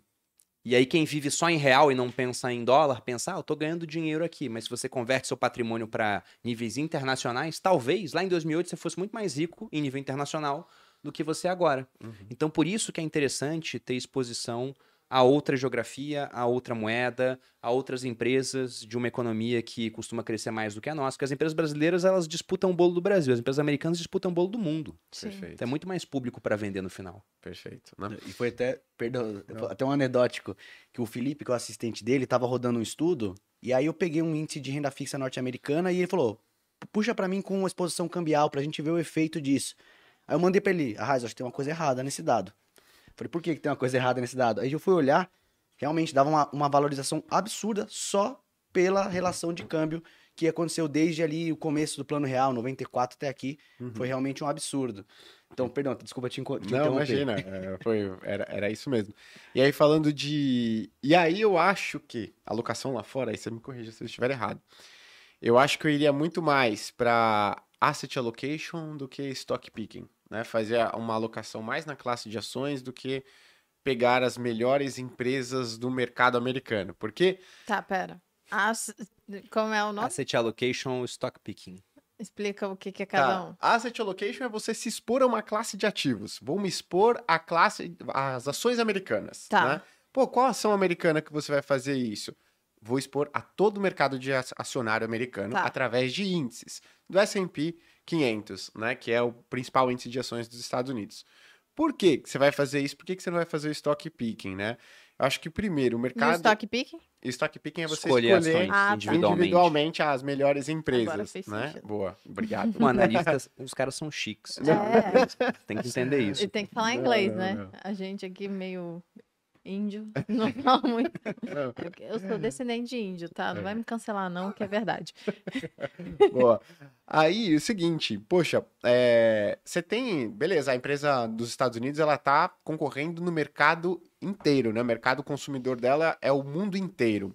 Mas da mesma maneira, o mercado americano de ações, ele é observado pelo mundo inteiro também. Então, todas as gestoras de todos os países, né, que tem um mercado financeiro minimamente razoável, têm exposição ao mercado americano. Então, você tem, sem brincadeira, milhares e milhares, milhares de gestoras olhando para o mercado americano. Então você tem dezenas de milhares de analistas de ações olhando para o mercado americano.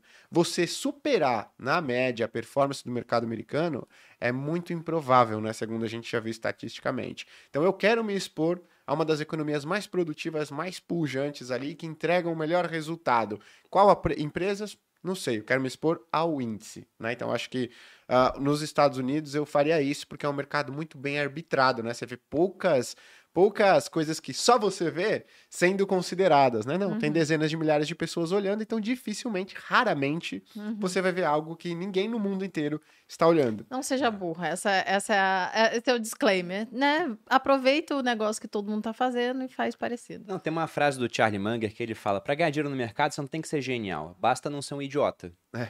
E aí, o, o que o Gui É quase, falou. tu- em quase todas os, os coisas da vida, essa, essa frase Essa, serve. é, essa frase serve muito pra vida. Mas o que o Gui falou é o seguinte: vamos fazer uma analogia aqui que é do Leandro da Edu Finance. É a primeira vez que eu cito, então estou falando o nome dele.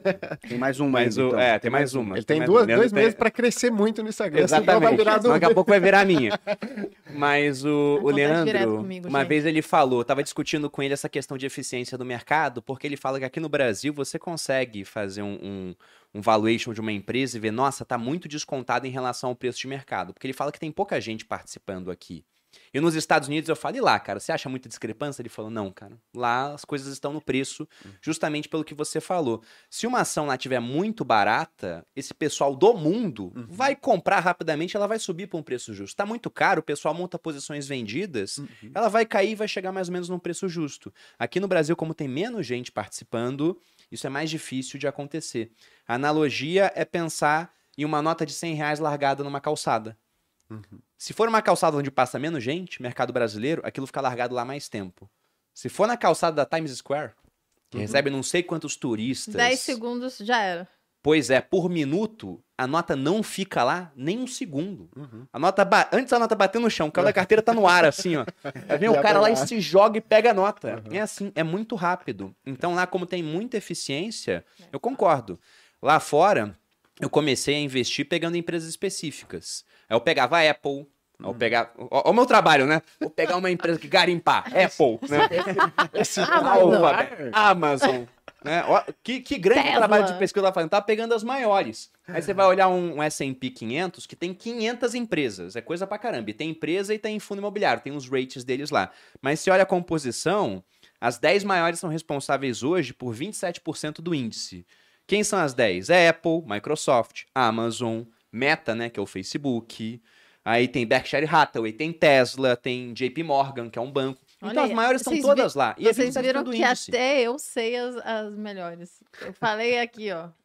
Eu já vou É que é muito difícil competir com esse pessoal que é altamente capitalizado e consegue atrair cabeças brilhantes. É, é difícil Certo. demais. Então eu gosto de comprar esses caras. Mas aqui no Brasil eu já penso diferente, por conta dessa analogia da rua onde passa menos gente. Uhum. Aqui eu prefiro mais o, o stock picking, escolher ativos. Vocês concordam com isso? Eu, eu, eu acho assim, eu, eu tenho o, o privilégio de atuar como análise de fundos, então ter contato com os gestores do Brasil e olhar lá fora. E aí muita gente até me questiona, porra, sua, sua opinião não é um pouco contraditória?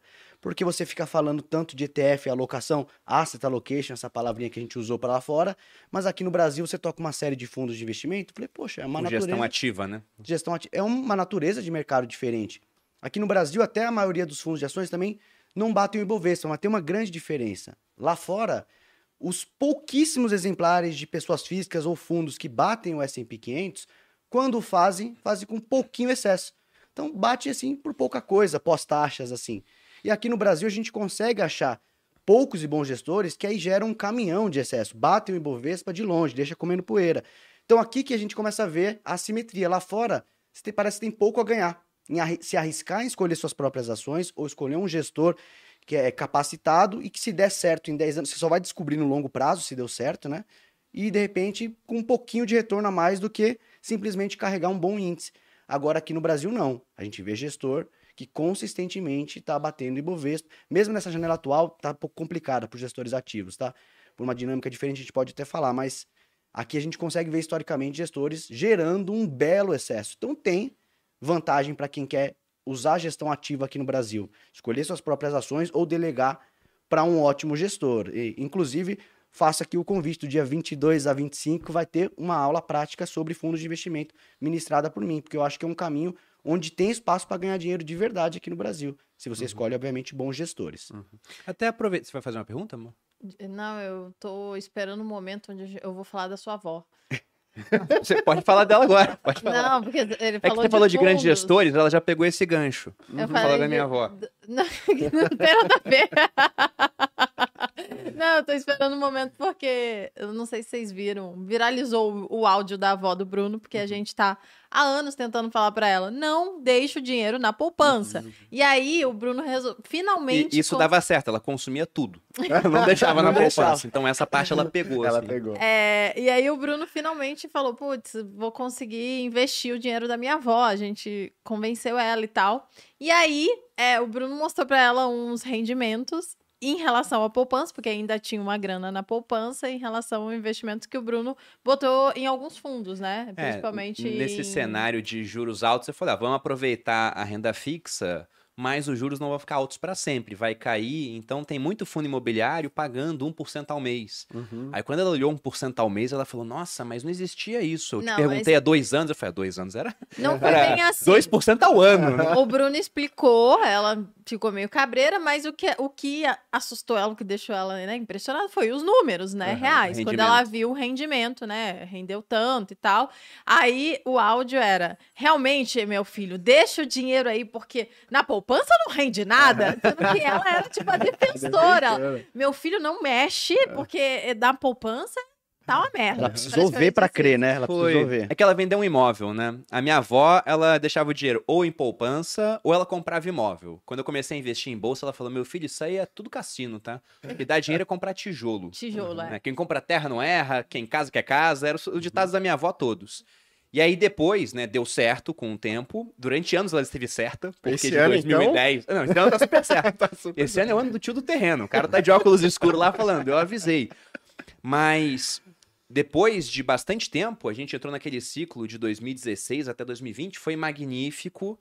E eu tinha também uma alocação num negócio que eu descobri lá atrás, que a gente vai falar aqui ainda, chamado Bitcoin 2014, que deu também um resultado impressionante.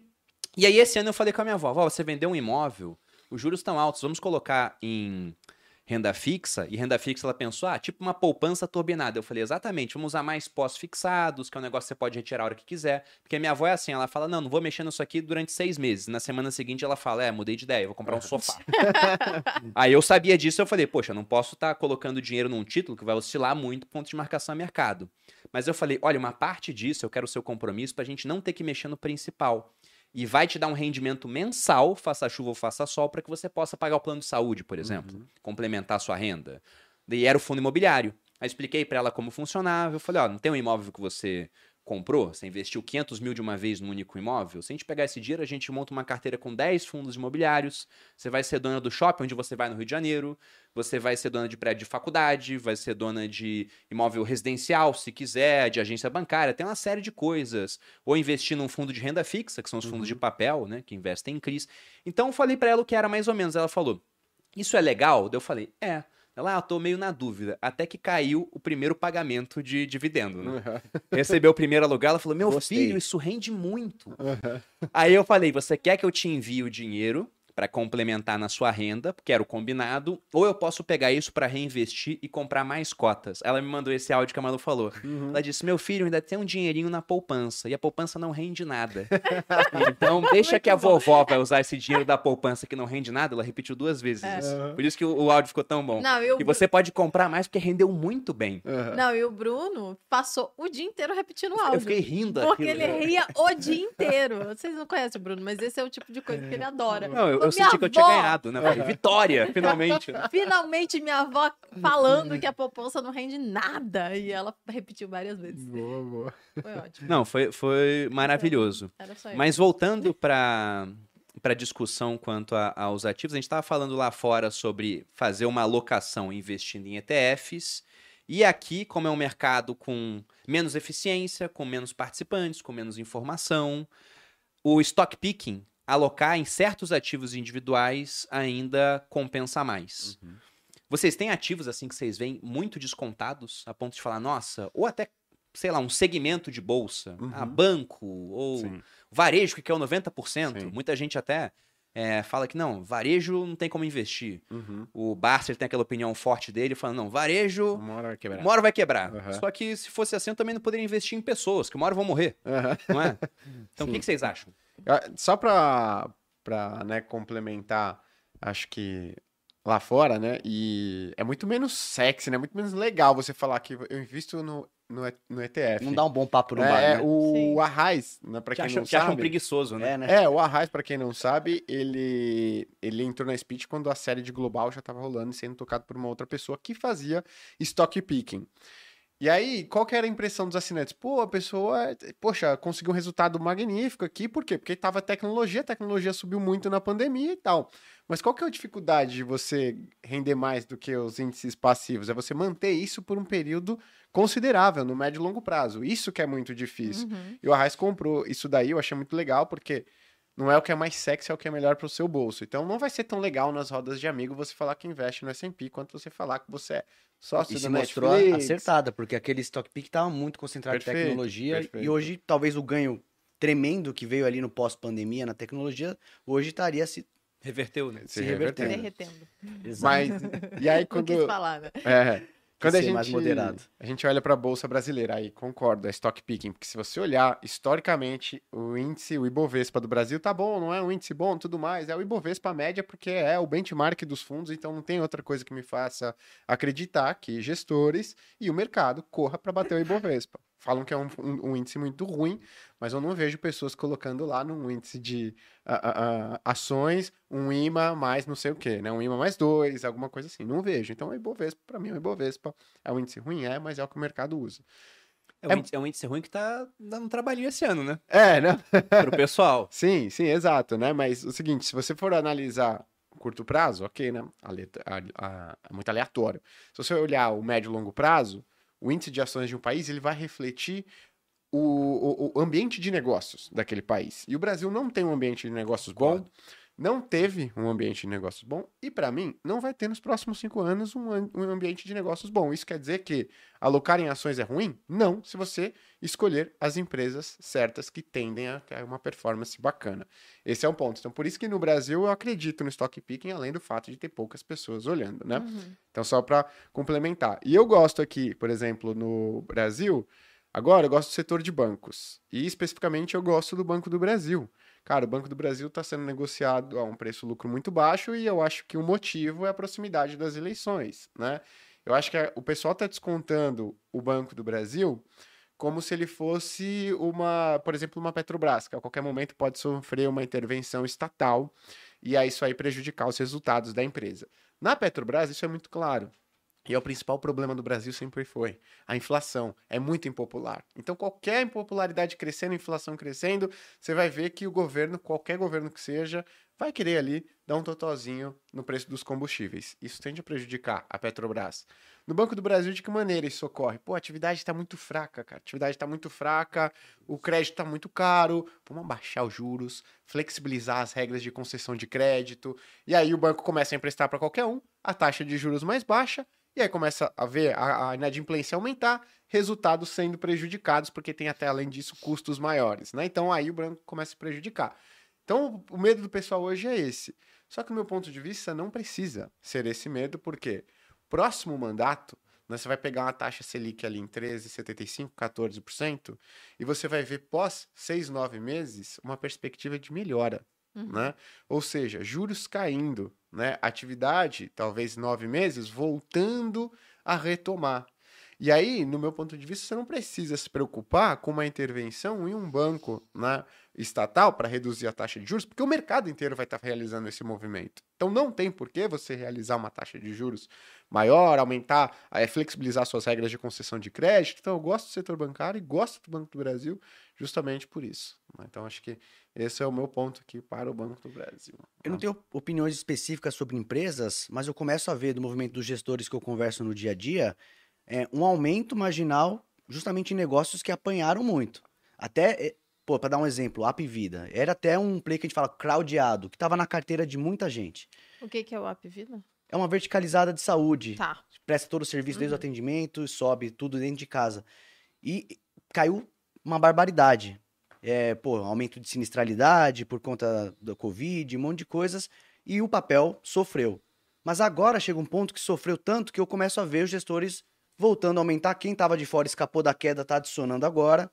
Então, é algo que eu já vejo acontecendo. Mas sobre empresa específica, eu vejo o Banco do Brasil também presente.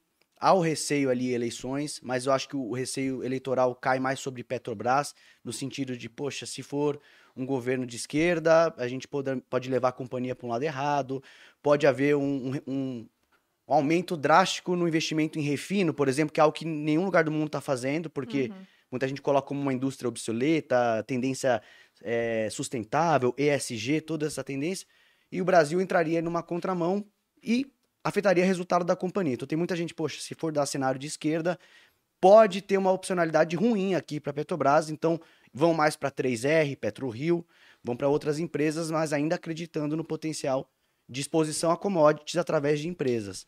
Então, é isso que eu tenho visto mais de movimentação, um receio quanto a possibilidade de, de governo Lula é, deteriorar valor de estatais ou empresas de capital misto e um aumento marginal em empresas que apanharam demais durante a pandemia. Então é mais isso que eu tenho visto, sem dar opinião específica sobre um papel ou outro, é um pouco do que eu tenho visto no cenário falando com os gestores no dia a dia. É, sobre essa questão que você citou até, Gui, do ambiente de negócios, eu gosto bastante da Escola Austríaca de Economia. E eles gostam muito de ouro. Uhum. Até por isso que eu descobri o Bitcoin, descobri, não, o Bitcoin em 2014, porque eu, eu segui a escola austríaca, eu li os livros, eles gostavam de ouro, eu comecei a ver certas similaridades e falei, nossa, interessante esse negócio aqui. Mas, na época eu nem comprei, eu juntei de graça na internet, cheguei a juntar 9 bitcoins, não fui gênio de guardar até bater 360 uhum. mil, eu vendi bitcoin por 2 mil pensando, meu Deus, que uhum. baita negócio. Uhum. Aí depois vendi a 5 e me senti um idiota por ter vendido a 2, aí depois vendi a 8 e me senti um idiota por ter vendido a 5, e hoje eu olho para trás e vejo quão burro eu fui por ter vendido tão barato, mas foi ótimo no final das contas. Aquilo deu um gás para a gente chegar no nosso primeiro milhão. Foi mais ou menos 180 mil que a gente ganhou com Bitcoin numa época que nem se discutia imposto sobre Bitcoin porque os parlamentares achavam que era tipo milha aérea. Uhum. Muito bom. É, pois é. Mas. Cuidado, hein? Falando. É. Daqui a pouco vem um retroativo aí. Né? Cuidado, hein? Mas falando sobre essa questão de, de ouro, uhum. que era até o ponto inicial. Uma vez eu fui pegar a performance comparada entre a pessoa que teria alocado dinheiro em ouro no pior momento de 2008 e comprado Ibovespa no pior momento de 2008, que foi a crise né, do uhum. subprime, a crise imobiliária americana, a bolsa que caiu pra caramba. E quando eu fiz a comparação, e agora acho que ela tá desse jeito ainda, o ouro teria performado melhor do que o Ibovespa. E aí qual a explicação para isso? Como você disse, o Ibovespa é aquela cesta de empresas que temos no Brasil. Então, aquilo vai refletir a facilidade de fazer negócios que nós temos aqui. Uhum. Em grande parte, não totalmente, porque tem um truquezinho no, no Ibovespa também. Já o ouro, ele se valoriza mediante a desvalorização da moeda. Uhum. Então, no Brasil, isso mostra que a desvalorização da moeda foi mais forte do que o ambiente de negócios no final das contas. Isso porque ouro, que é uma crítica acertada que as pessoas fazem, não paga juros e não gera fluxo de caixa. Uhum. E mesmo assim, ele se apreciou mais do que a cota de Bovespa que você teria comprado no pior momento da crise de 2008. E aí nós chegamos na minha tese do que investir em Brasil. Uhum. Eu acho que a gente é um país que tem vocação para juros. Uhum. O CDI dá uma surra no Ibovespa, Sim. em várias janelas. É raro achar uma janela onde isso não aconteceu. Sim. A gente é um país com vocação para investir em dólar. Porque uhum. só o dólar em si dá uma surra em muita coisa também. Uhum. Quanto mais você pegar o teu dólar para comprar empresas americanas, como aquelas maiores, ou comprar um ETF, super simples de fazer. E o, a outra vocação do Brasil é a produção de oligopólios. Uhum. Porque como o ambiente de negócios é muito difícil, é difícil empreender aqui você tem uma alta complexidade tributária e um nível de educação baixo, você tem poucos vencedores que dividem um bolo grande, porque é um uhum. país com 200 milhões de pessoas. E aí você tem uma petroleira, você tem quatro empresas de telefonia, você tem seis grandes bancos. Então a vocação do Brasil é oligopólio. Eu gosto muito dos oligopólios aqui na hora de ser acionista dos Sim, caras, pô. Perfeito. Então os grandes bancos que muita gente falava, né, ah, vão quebrar, vai vir as fintechs. Não tem fintech com Selic a 14%. Exato. Hum. É muito difícil para eles. Hum. Então esse setor realmente ele acaba Sim. sobressaindo na minha visão. Sim, então, não, eu, eu, gosto bastante, né? E, cara, se você for pegar, se for pegar o lucro trimestral dos bancos, ele é pra, praticamente, ele não é afetado, né? Por, por, pô, agora a presença de fintechs e tudo mais. E tem um ponto, né? Eu acho que hoje esses caras são tão grandes, tão grandes, que, ah, pô, mas aí quando chegar o Itaú, ele vai diminuir as, as taxas sobre cartão de crédito. Então deve estar olhando para isso, deve estar falando assim: tudo bem, quando vocês começarem a dar resultado aí, sem taxa de cartão de crédito, eu vou entrar nesse mercado maior que todo mundo. Né? Ele chega lá e compra uma empresa que já está rodando, dando certo. XP é um exemplo, né? Sim. Ah, estou perdendo aqui clientes para XP Investimentos. Tudo bem. Quanto eu consigo aqui rentabilizando a minha base de clientes? Eu deixo. A partir do momento que, opa, dá aqui 49%, pum, pronto, né? Fez um excelente trade, porque a XP, do valor que o Itaú pagou, até agora se valorizou muito, né? Então, uhum. e aí você olha lá o resultado da, do Itaú, né? Apesar de ter perdido uma base de clientes ali qualificadas para XP, praticamente inalterada nos últimos anos. Então, eu acho que hoje o setor bancário ele está numa posição muito benéfica aqui no Brasil. Não, você citou o Itaú. Eles compraram a XP em 2016, se eu não me uhum. engano. Foi? Foi, 2016. 2016, 2017. Então a gente tava ou no finalzinho da crise ou no comecinho da retomada. Aí o Itaú comprou. Aliás, é, o Itaú comprou a XP. Aí você volta em 2008, crise, subprime, como eu falei aqui, compraram o Unibanco. E aí você olha agora, eles compraram a Avenue lá fora. Uhum. Então eu fico pensando, na próxima crise, quem que eles vão comprar? Exato. Eles sempre fazem uma compra no momento bom de mercado. Os caras são muito bons em alocar capital. Capital. E são muito bons em rentabilizar o patrimônio que eles têm também. Perfeito. São incríveis. Agora puxando um pouco pro lado de fundos até. Porque eu mudei minha cabeça quanto a fundos. Se o pessoal for procurar conteúdo meu em rede social mais antigo, quando eu era mais jovem e por isso mais arrogante, né? Era um defeito que eu tinha. Hoje que eu sou modesto, o pessoal diz que eu até fiquei perfeito. Eu não concordo com isso por modéstia. Mas eu acho que o jovem é arrogante. Ele quer fazer melhor do que os outros, né? Ele fala, ah, vou fazer melhor, vou ganhar do mercado. E é aquilo. Aí o jovem que tem que trabalhar, aí que chega em casa para olhar o mercado durante duas horas depois e olha muitas vezes aquilo que tá de graça, olha a primeira página do, do site que ele acompanha de economia e acha que aquilo vai fazer preço no dia seguinte. né? Esse cara quer ganhar de uma equipe de gestão ativa que tem 40 cabeças e eles têm 40 bilhões sob gestão, então conseguem pagar salários nababescos para atrair pessoas hiperinteligentes. Então, depois, eu demorei para me dar conta disso, né? E eu devo isso ao Hayek, né? o economista austríaco, que diz, e eu repito sempre, que o conhecimento está disperso pela sociedade. Eu pensei, não é possível né, que eu seja melhor do que esse tanto de gente. Uhum. Provavelmente eles vão ser melhores do que eu, pelo menos em coisas específicas. Eu comecei a alocar mais em fundos. E aqui no Brasil tem fundos ativos muito bons. Tem fundos aí que você vê, poxa, isso aqui, para o investidor que quer ter menos trabalho na hora de investir, esse cara tem que acompanhar certas gestoras?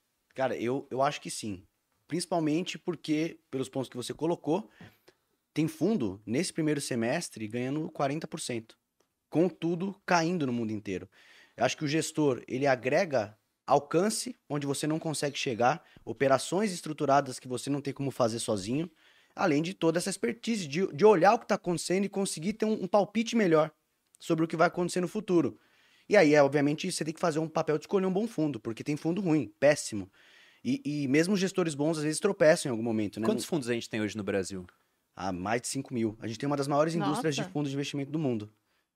Hoje. É, muita coisa que a gente. Não, mas é bem mais do que isso, né? É bem mais. Ah, porque se Olhei uma vez, acho que era mais de 16. não É que você se tem duplicata, você tem um fundo que É. aí ele tem Ah, sim, três, verdade. quatro espelhos, acho que de estratégias únicas é, é um pouco menos. Mas é o número eu não sei de cabeça. Mas diante de tanta oferta, aí a dúvida que surge mais é, cara, como que eu escolho? Que fundo eu escolho? E Tem Uhum. fundo de tipo diferente. É até uma questão importante de desmistificar, porque, poxa, é legal investir em fundos? Primeiro, fundo é um instrumento. O que importa também é a classe de ativo. Pô, você Uhum. combinar bem um fundo de ações com um fundo de crédito, um fundo multimercado que ele vai ser meio que híbrido, vai navegar por todos os mercados. Eu acho que isso agrega uma conveniência tremenda. E é, seria o, o, unir o útil ao agradável. O útil porque você consegue resultados se você escolher bons fundos, resultados acima da média. E o agradável porque você faz isso sem muito esforço. Obviamente você remunera. E acho que a grande crítica que colocam sobre fundos de investimento é o quanto se paga. Sim. E tem fundos que a gente analisa e vê que o gestor fica com a maior parte da bolada mesmo. Agora, eu como investidor, o que eu vou me preocupar, eu não vou me preocupar se o gestor está ganhando dinheiro. Eu vou me preocupar se eu estou ganhando dinheiro também. Então, essa é a maior preocupação. E você tem como mensurar isso. Você tem como ver quanto dinheiro está ficando para gestor e quanto que está ficando na mão do cotista. Boa. Então, eu- acho que o cerne da questão é saber escolher gestores com comprovação, que você consegue ter acesso, conversar, olhar o histórico dele, ver o quanto que esse cara consegue defender nas crises, ganhar em momentos oportunísticos, é, diversificar a carteira, se tem evasão de equipe, se essas cabeças brilhantes que ele reuniu continuam na gestora por um longo prazo. São todas coisas que eu olho na hora de recomendar um fundo. E fazendo esse trabalho é, profundo, dá para ganhar muito dinheiro com fundos. E eu acho que deveria ter pelo menos todo mundo poderia ter um ou outro fundo em alguma fatia onde você não quer se aventurar demais. Poxa, você gosta de escolher suas próprias ações. Mas de repente você não quer, não sabe muito fazer market timing, navegar, ir para exterior. Poxa, uma, uma fatia de fundos multimercados talvez caiba bem também, mesmo que você goste de, na parte das ações, comprar seus próprios ativos. Então, isso é um, é um pouco da. Inclusive, é um pouco do que eu vou passar nesse curso que eu aproveitei fazer um jabá rápido, falar do dia 22 ao 25, que é a campanha onde eu vou mostrar um pouco mais do meu trabalho. O que, que são os fundos, como eles podem performar, qual o benefício, vantagem e desvantagem. E é um pouco do que eu vou tentar passar lá no final do mês. Tem até um outro motivo para eu estar gostando mais de fundos hoje. O primeiro desses foi essa questão de que eu não sou o cara mais brilhante na hora de alocar dinheiro. Eu posso ser bom, mas com certeza um cara que olha para o mercado 24 horas por dia tem 40 cabeças abaixo dele, né, também fazendo a mesma coisa, vai ter vantagem. no final sobre a minha pessoa que olha o mercado com menos tempo. Porque eu tenho que trabalhar aqui também. E o outro ponto é justamente pensando em alocação de recursos escassos. Meu recurso mais escasso hoje é o tempo. E se eu uso meu tempo para fazer atividade A, eu não uso para fazer atividade B.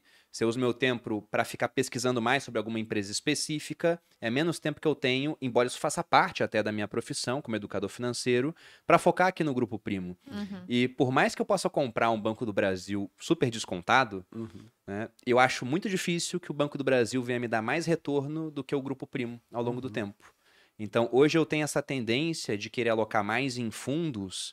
É, por exemplo, previdência é uma coisa que eu tenho, a Malu tem já há bastante tempo, e esse ano eu vou fazer uma outra previdência. Na verdade, eu vou resgatar uma antiga, porque quando era militar eu tinha um PGBL. Aí deixei de ser militar, deixei de pagar 27,5% de imposto. Aí a gente criou um VGBL.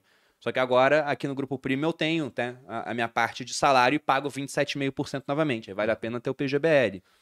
E aí a gente está nesse movimento de querer deixar, não toda a carteira, uma parte dela, na mão de gestores. E a outra na nossa mão, porque eu gosto um pouquinho do controle também mais à frente, né? E eu acho até que essa é uma dificuldade que a gente deveria discutir aqui. Porque não basta selecionar bons ativos. Você pode comprar um ótimo título que nos próximos cinco anos vai dar um baita retorno, mas quando ele cai 20%, o cara vai e vende. Aham. Você pode comprar um Banco do Brasil descontado, pode comprar bancos, mas é alguma coisa acontece, ele cai 10, o cara vai e vende. Você pode achar o fundo do Peter Lynch brasileiro. Que é o caso famoso do Magellan, do Peter, Pois Peter é, Lynch. o Peter Lynch é um gestor lendário. Se você desse pro cara em 77 100 mil dólares, em 90, 13 anos depois ele te entregaria 2,8 mais ou menos. Aí todo mundo fala: Meu Deus, né? Vou assinar a série do Arraiz para ele me apresentar o Peter Lynch brasileiro. Só que a maior parte dos cotistas do fundo do Peter Lynch não ganhou dinheiro, eles perderam. Porque ele Porque saiu antes. É, eles entravam no fundo quando o Ansiosos. Peter Lynch estava na capa do jornal, de bracinho cruzado. Aí ele caía. Aí o fundo caiu, o cara ia embora falando que o Peter Lynch tinha perdido a mão. Sendo que não, né? Foi um momento bom de mercado, foi um momento ruim, depois veio outro momento bom. Quem esperou os 13 anos ganhou muito dinheiro. Quem ficou pelo caminho não ganhou. Quais vocês acham que tem que ser a- os macetes psicológicos, digamos assim, para que o investidor, depois de ter feito o trabalho de alocar bem o seu dinheiro, ele ganhe dinheiro no longo prazo, ele não fique pelo caminho? Tá. Antes, só para complementar a parte de fundos, eu acho que fundos não são bons só porque você delega isso, você economiza tempo e talvez você torne a sua vida financeira mais eficiente. Alguns fundos te dão acesso a mercados que você não teria Sim. sendo uma pessoa física. Uhum. Então, por exemplo, na renda fixa mesmo, como é que a pessoa física ela não tem acesso hoje a, a um título indexado à inflação que vence em seis meses, que vence em um ano, que vence em dois anos, que vence em três anos? Ela só consegue comprar um que vence em quatro anos ou mais, que aí já tem um risco de mercado muito alto. Então, fundos são uma opção. Outro, ah, eu quero investir em crédito privado, né? Eu quero investir em debentures. Cara, uma debenture, preço mínimo, é 10 mil reais uma debênture de infraestrutura que é isenta do imposto de renda. Não é todo mundo que tem acesso. E se você tiver, você não vai alocar a maior parte do seu capital em um único ativo, que não tem liquidez, né? não tem marcação a mercado eficiente. O que, que você precisa fazer? De um fundo, né? De um fundo. Então, o fundo ele não te dá somente a, né, essa alocação mais eficiente do seu recurso mais valioso que é o tempo. Ele te dá acesso a mercados que você não conseguiria explorar sendo um investidor ou uma investidora pessoa física, né? E aí a, a pergunta que eu Do até viés, da questão de que como Ah. minimiza isso. É, porque o cara faz todo o trabalho e ele morre na praia porque ele sai antes de ter o retorno. Aham. Eu é- E não é só psicológico, não. Pode ser truques práticos, né? Porque o cara, por exemplo, pode ter que vender na baixa porque acabou a reserva dele e foi Sim. demitido. Sim. Primeiro ponto, você tem uma reserva de emergência. Isso é o essencial. Eu costumo dizer que a reserva de emergência ela tá Analogias, gostei dessa. Pensei agora. A sua reserva de emergência, ela tá para sua para sua carteira de investimentos, assim como a sua cama, o seu colchão está para a sua casa. Quando você se muda para sua casa, qual que é a primeira coisa que você tem que comprar? Uma cama para você se mudar, para você dormir tranquilo e ter um mínimo de conforto. Você não vai sair comprando sofá, o Bruno televisão. já fez coisas diferentes. É, eu tô assim. lembrando quando eu era militar, eu comprei a cama muito depois, eu dormi num colchão inflável. Ah, tá, então, né? O é- colchão, o colchão. Você o colchão. recomenda? Você recomenda fazer Não. isso? Não, não recomendo. Não, Então, então, né? então faça exatamente nessa lógica. Existem muitas pessoas que começam a mobiliar sua casa antes por uma TV bacana chão, e tudo TV. mais, dormir no chão, ver uma TV legal, joga um videogame, mas aí acaba se machucando, dormindo mal e tudo mais. Reserva de emergê- emergência antes é isso, para que você não precise resgatar os seus investimentos caso você perca uma, sua principal fonte de renda ou ela caia em um momento inoportuno. Esse é um ponto, né? Segundo ponto, ter conhecimento da volatilidade da sua carteira de investimentos. Volatilidade é essa oscilação, Uhum. né? Então, poxa, a volatilidade, o risco, a minha carteira aqui ela pode apresentar quedas de 20, 40% em um ano. Estaria ok com quedas nessa magnitude? Que eu fi, o fundo do Peter Lynch, apesar dele ter entregado um retorno considerável, muito bom ao longo da década, na dos 13 anos, ele tinha uma volatilidade elevada de 30%. Ou seja, era comum você observar quedas de 50% a 60% em um ano. Né? Não era raro. Então, será que essas pessoas que investiram no fundo do Peter, do Peter Lynch, elas tinham convicção da volatilidade, do risco que o fundo apresentava? Esse é um outro, um outro ponto. E terceiro, na minha opinião, que é ter conhecimento sobre o investimento que você está fazendo. Porque aí eu costumo fazer, falar o seguinte, teve uma vez que eu estava voltando da faculdade... Da, é, da com- Nova School ou não? não, não, não. Era antes da AGV ainda. Era outra. Porque eu comecei a fazer uma faculdade e troquei no caminho, né? É, e eu tava com 50 reais no bolso. Naquela época, 50 reais era assim, cara, poxa, metade da minha renda mensal, sabe? 50 reais no bolso. E aí eu tava de carona com meu amigo Augusto num Golf preto 2008, 2009 de placa Fly 2020. Eu lembro exatamente o detalhe. Quarta-feira, 11 da noite, coloquei a mão no bolso, percebi que eu tinha perdido 50 reais. O que, que eu lembro desse dia até hoje? Que doeu. Porque eu perdi dinheiro sem saber como. Não sei onde eu perdi esses 50 reais. Sumiu. Se você investe e perde dinheiro sem saber como, você se traumatizou. Você vai levar anos para investir de novo. Então, o que, que você tem que fazer para se blindar? Entender onde você está colocando o seu dinheiro. Então, vou investir em renda fixa? Deixa eu entender o básico do que, que- como é que funciona o mundo da renda fixa, entender um pós-fixado, um pré-fixado, um indexado à inflação. Ou, se eu não quiser entender, invisto num fundo, mas eu preciso entender o que, que o fundo faz com aquele dinheiro. Então, vou investir em ações? Mesma coisa. Vou investir em fundos imobiliários? Mesma coisa. Vou investir lá fora? Mesma coisa. Então, primeiro, reserva de emergência. Segundo, ter uma consciência sobre volatilidade, risco, oscilação. Terceiro, conheça minimamente o que, que você está investindo, que se você perder dinheiro, você vai se traumatizar e é para você recuperar. né? E pra fazer um ganchinho com esse terceiro ponto do Gui, é o que eu acho que eu- um dos principais fatores pra você se blindar disso é ter um bom plano. Tem a Uhum. ver com isso. Se você tem um bom plano, você tem como verificar isso ao longo do tempo. Você pensa num alguém que pegou uma dica, pegou uma ação com um amigo no bar conversando, investiu porque achou que era uma boa, a pessoa tá bem intencionada, ela quer ganhar dinheiro, né? O interesse por investimentos vem aumentando, quando o negócio derrete, a pessoa não, não tá preparada. É o que o Gui falou, você não sabe minimamente como aquilo vai se comportar no tempo, você tem expectativas diferentes para aquilo. Então, se você entende minimamente, poxa, para eu entrar em ações eu preciso ter pelo menos um horizonte de cinco anos, para entrar no fundo de multimercado é bom eu ter aqui três aninhos, e durante isso eu vou suportar, porque faz parte do meu plano. Eu tenho que respeitar esses eh, certos horizontes. Passa por uma queda nas ações, você vai voltar para o plano. Poxa, eu tinha que realmente manter esse percentual. Apesar de eu estar com medo, ansioso, eu vou rebalancear minha carteira. Eu sei que esse gestor aqui está indo mal agora, mas ele tem um histórico comprovado. Então, isso ajuda você a saber que você está indo por caminho certo, mesmo que não pareça, mesmo que esteja muito desesperado com alguma queda que esteja acontecendo naquele momento. E, e dessa de traumatizar, é, é muito verdade isso. Pô, vai, você também que trabalha com investimento, vocês que estão aí no mundo dos investimentos, quando você conhece alguém e a pessoa sabe que eu trabalho com investimentos, né? Qual a primeira pergunta? ela, ela falou assim, cara, uma vez eu perdi dinheiro com a gente. É. cara. Meu Deus do céu. Perdi dinheiro com o Petrobras, perdi dinheiro. com- Todo mundo vai lembrar que perdeu dinheiro. Nunca alguém chega e fala, cara, ganhei uma grana com investimentos? Não, porque ela lembra que perdeu. Per- traumatizou porque ela não sabe nem como ela perdeu, né? Então, e- essa é uma regra essencial, é uma premissa, né? Você tem que cumprir isso daí, de entender onde você tá colocando o dinheiro para não ficar igual esse cara chato, chega no churrasco e fica se lamentando com quem entende de investimentos. É, quem trabalha com educação financeira, com investimento, é meio médico, né? Todo mundo quer uma consulta Hum. grátis, É, no final das contas. Exato. Mas isso que você citou, dessa dor da perda, até o, o Daniel Kahneman, ele fala disso, né? Que a Uhum. dor da perda é maior que a felicidade do ganho. Sim. E isso afugenta muitas pessoas. Perdeu 60, o cara sai da bolsa. Uhum. E aí tem esse ponto também. O pessoal diz muitas vezes: ah, não, você perde quando vende, né? Poxa, mas tem perdas que são tão grandes que o cara ele fica sem horizonte do que fazer. Porque se você perde 10%, beleza, para recuperar tem que subir 11. E numa crise é normal você perder dinheiro. A gente, na verdade, está numa situação muito interessante quando olha algumas empresas, porque você está vendo preços das ações em quedas com resultados crescentes. Uhum. É a melhor coisa que pode acontecer para o investidor. Você pode comprar mais barato uma empresa que está melhor. Então, perder 10 é tranquilo. Sobe 11 você recuperou, né? Você tinha 100 reais, perdeu 10 reais, virou 90, tem que subir 11% para recuperar. Agora, se perder 50, tem que subir 100 para recuperar. Uhum. Se perder 80, tem que subir 400 para recuperar. Se perder 90, como quem investe em cripto, várias pessoas perderam com moedas mais exóticas, tem que subir 900% para recuperar. Em cripto tem projeto que sobe. Em bolsa teve empresa que caiu 90% e para subir depois, se for pegar né, o que o mercado subiu de 2016 até o topo que a gente teve em foi 2021 o topo último, né? Uhum. Não deu isso, ficou muito longe disso. Então esse é o ponto. Acho que também a diversificação que a gente abordou aqui Sim. várias vezes tem a ver com essa parte. E o último assunto que eu queria ver com vocês, depois tem uma pergunta no superchat. O Bugadão mandou só 10 reais, mas eu vou responder porque eu sou um cara gentil. Sobre cripto. Qual a opinião de vocês? Pensando, né? São 20 mil criptomoedas, mas na principal, o Bitcoin. Vocês gostam? Vocês não gostam? Se gostam, vem como um bom momento. Eu gosto da do Ronaldinho Gaúcho, R10 lá. Tô brincando. Não, eu acho que. Cara, eu acho que sim.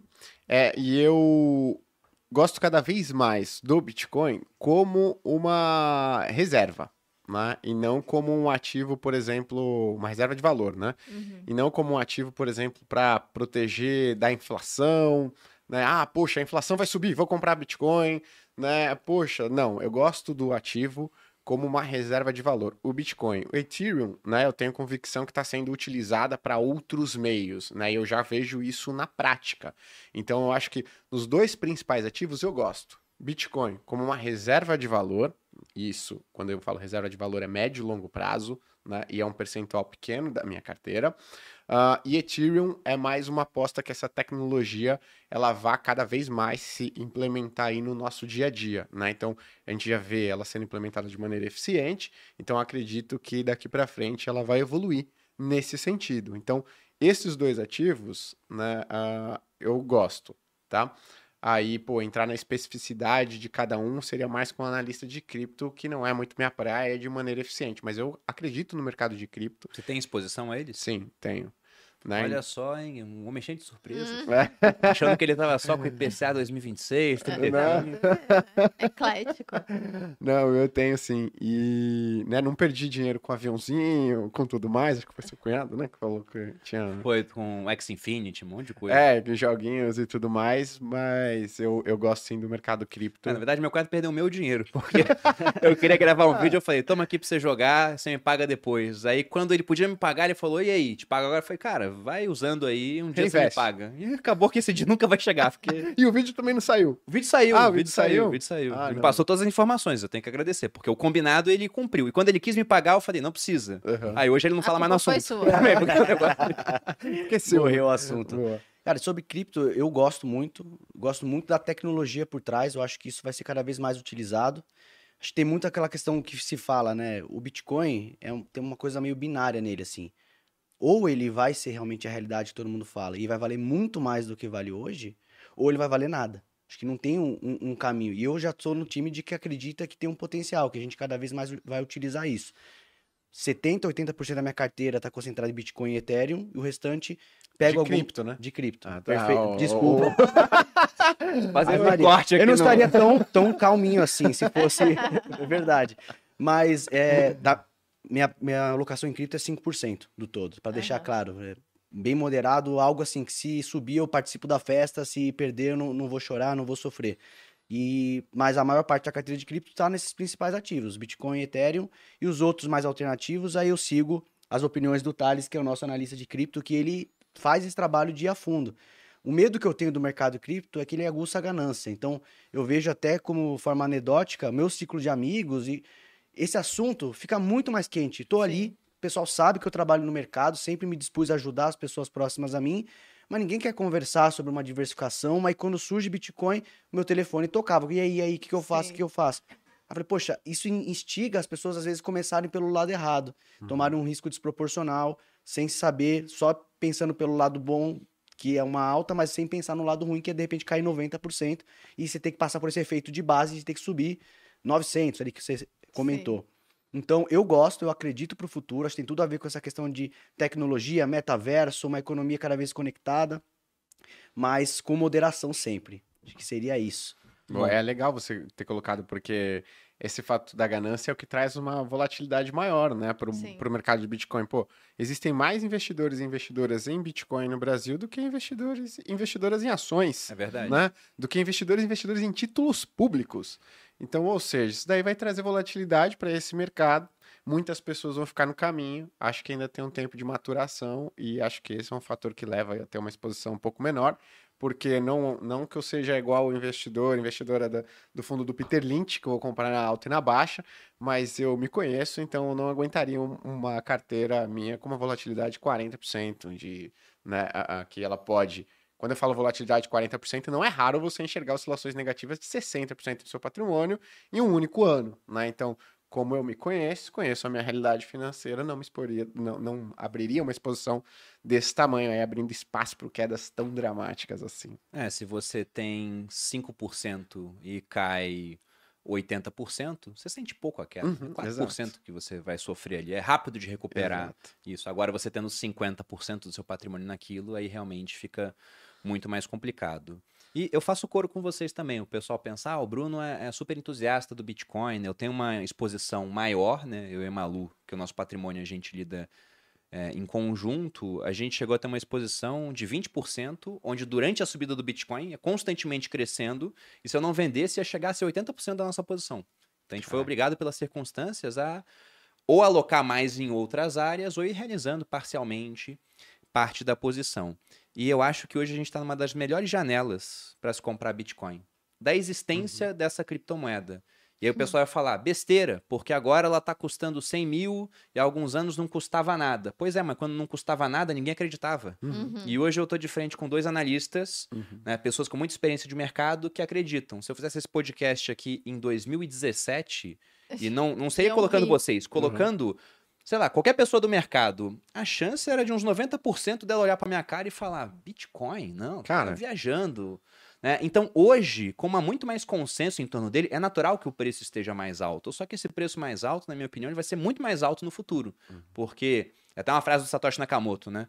Eu não sei se vai é quanto vai valer no futuro, vai valer muito ou nada. E eu acho que é isso realmente. E para valer nada é se deixar de existir se algo der errado. A chance é muito pequena disso vir a acontecer. Eu nem sei como poderia acontecer, mas não é porque eu não sei que não possa ser possível. Uhum. Agora, eu acho que pode valer muito mais no futuro. Eu acho que você comentou de ah, trazer analistas. Eu mesmo era, pô, muito pessimista com relação ao Bitcoin nessa época. Eu lembro que acho que foi 2016 aquele topo que a gente. Foi 2017, final 2016, do ano. 2017. E eu fui pra tesouraria e uma menina me abordou assim e falou, cara, que, que você acha do Bitcoin? Né? Perguntando com vergonha já, né? É, Como não, se fosse não. tipo, você tem crack aí? Não, é quase isso. Ela perguntou com entusiasmo, porque ela estava ganhando, hum. né? Então, ela, o que, que você acha do Bitcoin? Aí eu falei, ela falou, é, mas eu já tô ganhando muito dinheiro. Tipo, como se você aí com esse seu fundo aí tá menos do que o CDI, né? aí eu falei, não, aí expliquei e tal, mas qual era o ponto? Ela, o irmão dela tinha vendido o carro é, para comprar nessa Bitcoin. Época tava é. todo mundo né? fazendo é, E aí eu falei, pô, eu acho que isso é uma bela de uma besteira, né? E foi muito, muito perto do ápice do preço do Bitcoin, que é aquilo que a gente fala, né? Quando o taxista, pô, todo mundo está comentando sobre, Lembra? pessoas uhum. totalmente fora do mercado estão falando sobre, né? Que não acompanham nada, né? Aí realmente que tem algo perigoso. É, teve aquele episódio da crise de 29 do Kennedy com o engraxate. Uhum, então a, a, bolsa subiu muito na década de 20, a bolsa americana, o Dow Jones. Aí o pai do presidente Kennedy, ele estava investindo, ele foi engraxar os sapatos, o engraxate começou a falar de ações com ele, meio que de igual para igual. Ele pensou assim, falou: "Nossa, esse cara está investindo, né? E ele é uma pessoa super simples". Ele viu todo mundo em volta comprado, aí ele vendeu, pouco depois a crise começou. Então ele saiu por conta disso. E aconteceu algo parecido com a gente em 2017. Eu é. peguei um Uber e aí o cara me entregou um cartão e no falou, final da viagem. Eu tô mudando para o Canadá, tô, comprei tudo em Bitcoin, não sei o quê. E o Bruno já, cara. e aí, e o Bruno já, já sabia o que era Bitcoin, o Bruno já era influenciador na época, a gente já acreditava no Bitcoin. Eu cheguei em casa com o cartão e falei, amor, você não vai acreditar, o cara do Uber disse que vendeu tudo e, tipo, agora vai investir em Bitcoin, me deu um cartão se eu quisesse investir em Bitcoin. Aí o Bruno falou, meu Deus, eu falei, ah, a gente tá na alta.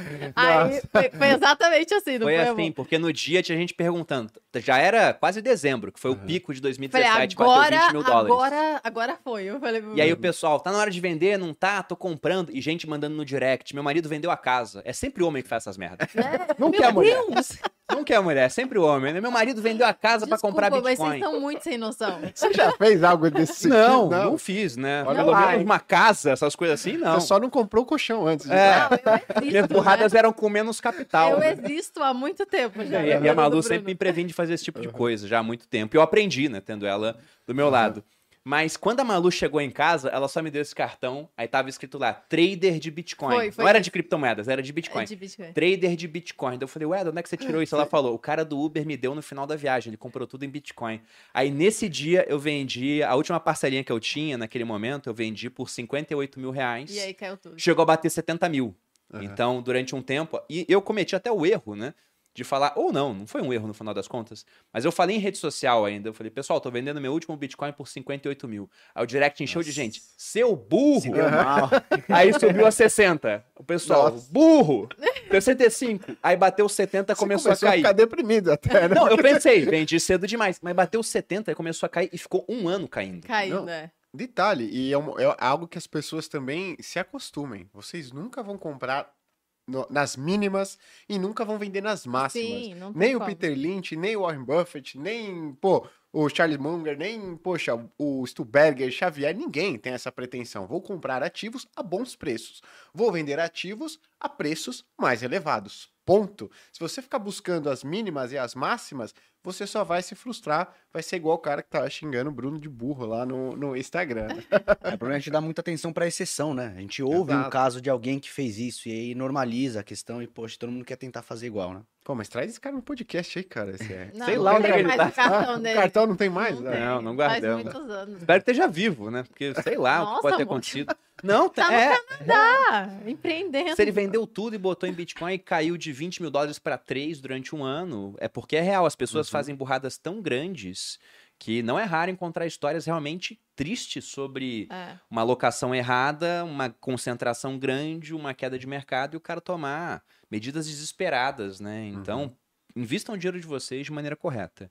Eu vou agora responder duas perguntas do Superchat que mandaram aqui, vou responder na ordem e não mandem mais, tá, gente? Estamos chegando a- ao final do episódio. O Bugadão disse aqui: o que vocês acham de investir em terras? Onde moro, vi terrenos próximos ao centro triplicarem de preço nesses últimos dois a três anos. PS, moro em cidade pequena que está crescendo muito rápido. Legal. Cara, eu acho que né, a gente tem, eu tenho uma exposição em terras, né, mas são indiretamente, em imóveis, né, através de fundos imobiliários. Então eu gosto. O que, que eu acho que não dá para você fazer é você concentrar a sua carteira toda em terrenos, Sim. né? Inclusive meu ex-chefe, eu acho que ele deu uma das porradas históricas assim que ele deu gestor e tal.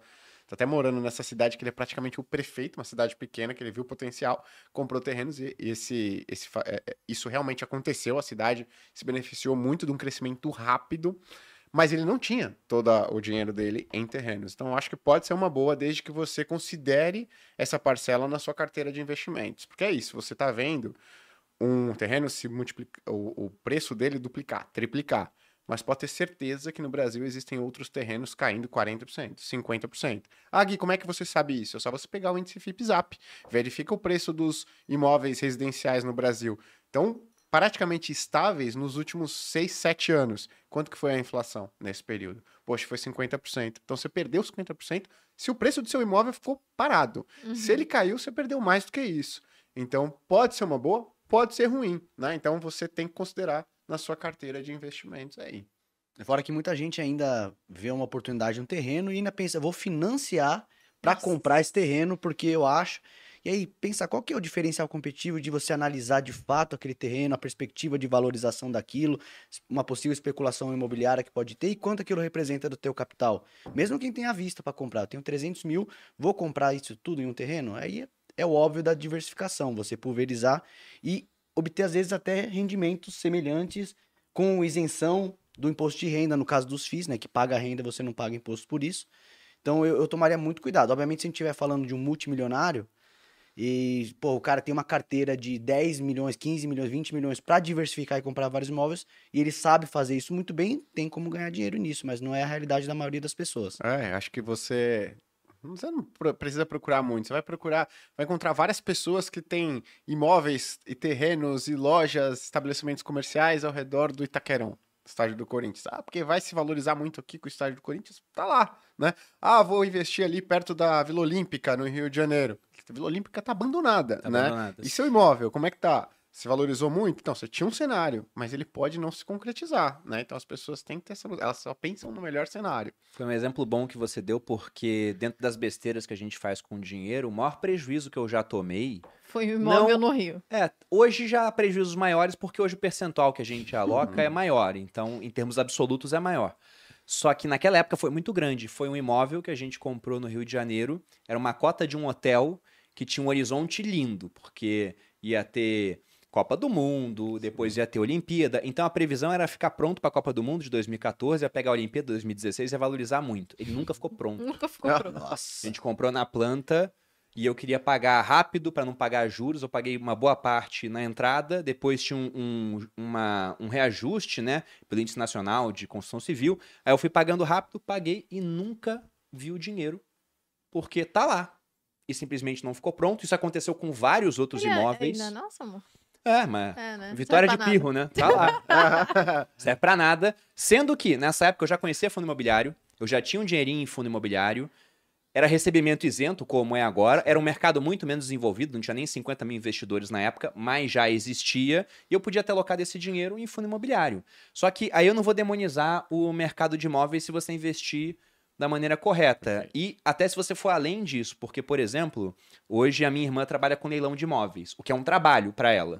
Mas para mim é um investimento. Eu simplesmente dou o capital na mão dela, eu apenas financio a atividade, ela pega o imóvel, geralmente com desconto muito bom, frente a um imóvel no mesmo prédio, em similares condições, ela vende, a gente divide o resultado, 99% nosso, 1% para ela. Eu... não Mentira, chega a ser não é assim, mas assim. a gente vai levar para esses termos, né? Mas a gente divide, ela fica com uma parte, eu fico com uma outra, e dá um baita de um resultado. E aí a gente volta até para aquela questão dos mercados ineficientes, né? Uhum. É nesses mercados onde não tem muita gente negociando. Imóvel de leilão, ela entra às vezes e arremata sozinha. Tem ninguém dando lance naquele imóvel. Sobretudo em períodos como agora, onde a renda fixa fica muito atrativa, o pessoal vai para renda fixa, aí para de comprar imóvel em leilão, para de comprar bolsa, a gente vê saída de recursos da bolsa. Sim. Então, se você achar realmente um terreno bem localizado, por um preço legal, e você tem um capital para isso, porque financiar você vai precisar que as coisas deem certo e pode ser que deem errado. Sim.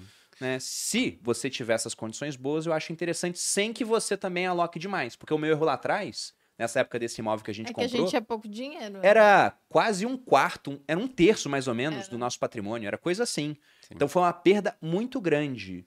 E hoje, quando a minha irmã arremata um, um imóvel de leilão pra gente, felizmente é sempre uma pequena parcela. Apesar a gente de ser deixa muito lá- mais caro do É, que... muito mais caro do que naquela época, mas Naquela felizmente as coisas deram muito certo pra gente. E, e é legal você- é, colocar os fundos imobiliários, porque qual que é a perspectiva de valorização de um terreno, né, ou na média de terrenos espalhados pelo Brasil, frente aos melhores imóveis do Brasil? É, diferente. Né? Então, se você pegar a histórico, a valorização dos melhores imóveis do Brasil ela é muito mais alta, além do dividendo, né, do, ou da taxa de aluguel também ser mais alta. E só observar, eu, eu- um dos meus maiores ganhos também ao longo do- da minha vida nos investimentos foi com imóvel, né? Foi quando uma, um amigo meu estava passando por algumas dificuldades, ele tinha o nome ali meio que comprometido, era meio que um investimento de risco. Gui, ó, tô vendendo meu apartamento queimando por um valor muito mais baixo do que está sendo negociado outros, mas tem esse ponto aqui. Quer fazer? Falei, poxa, vamos lá, vou fazer. Então, um dos maiores ganhos também que eu consegui foi com o mercado de imóveis. Então, desde que você faça certinho, comedido, analisando todos os riscos e considerando que existe possibilidade de você perder, sim, né? Não, é não, não ouvindo o tiozão do terreno que sempre ganha, né? Ah, aí eu acho que pode ser uma boa.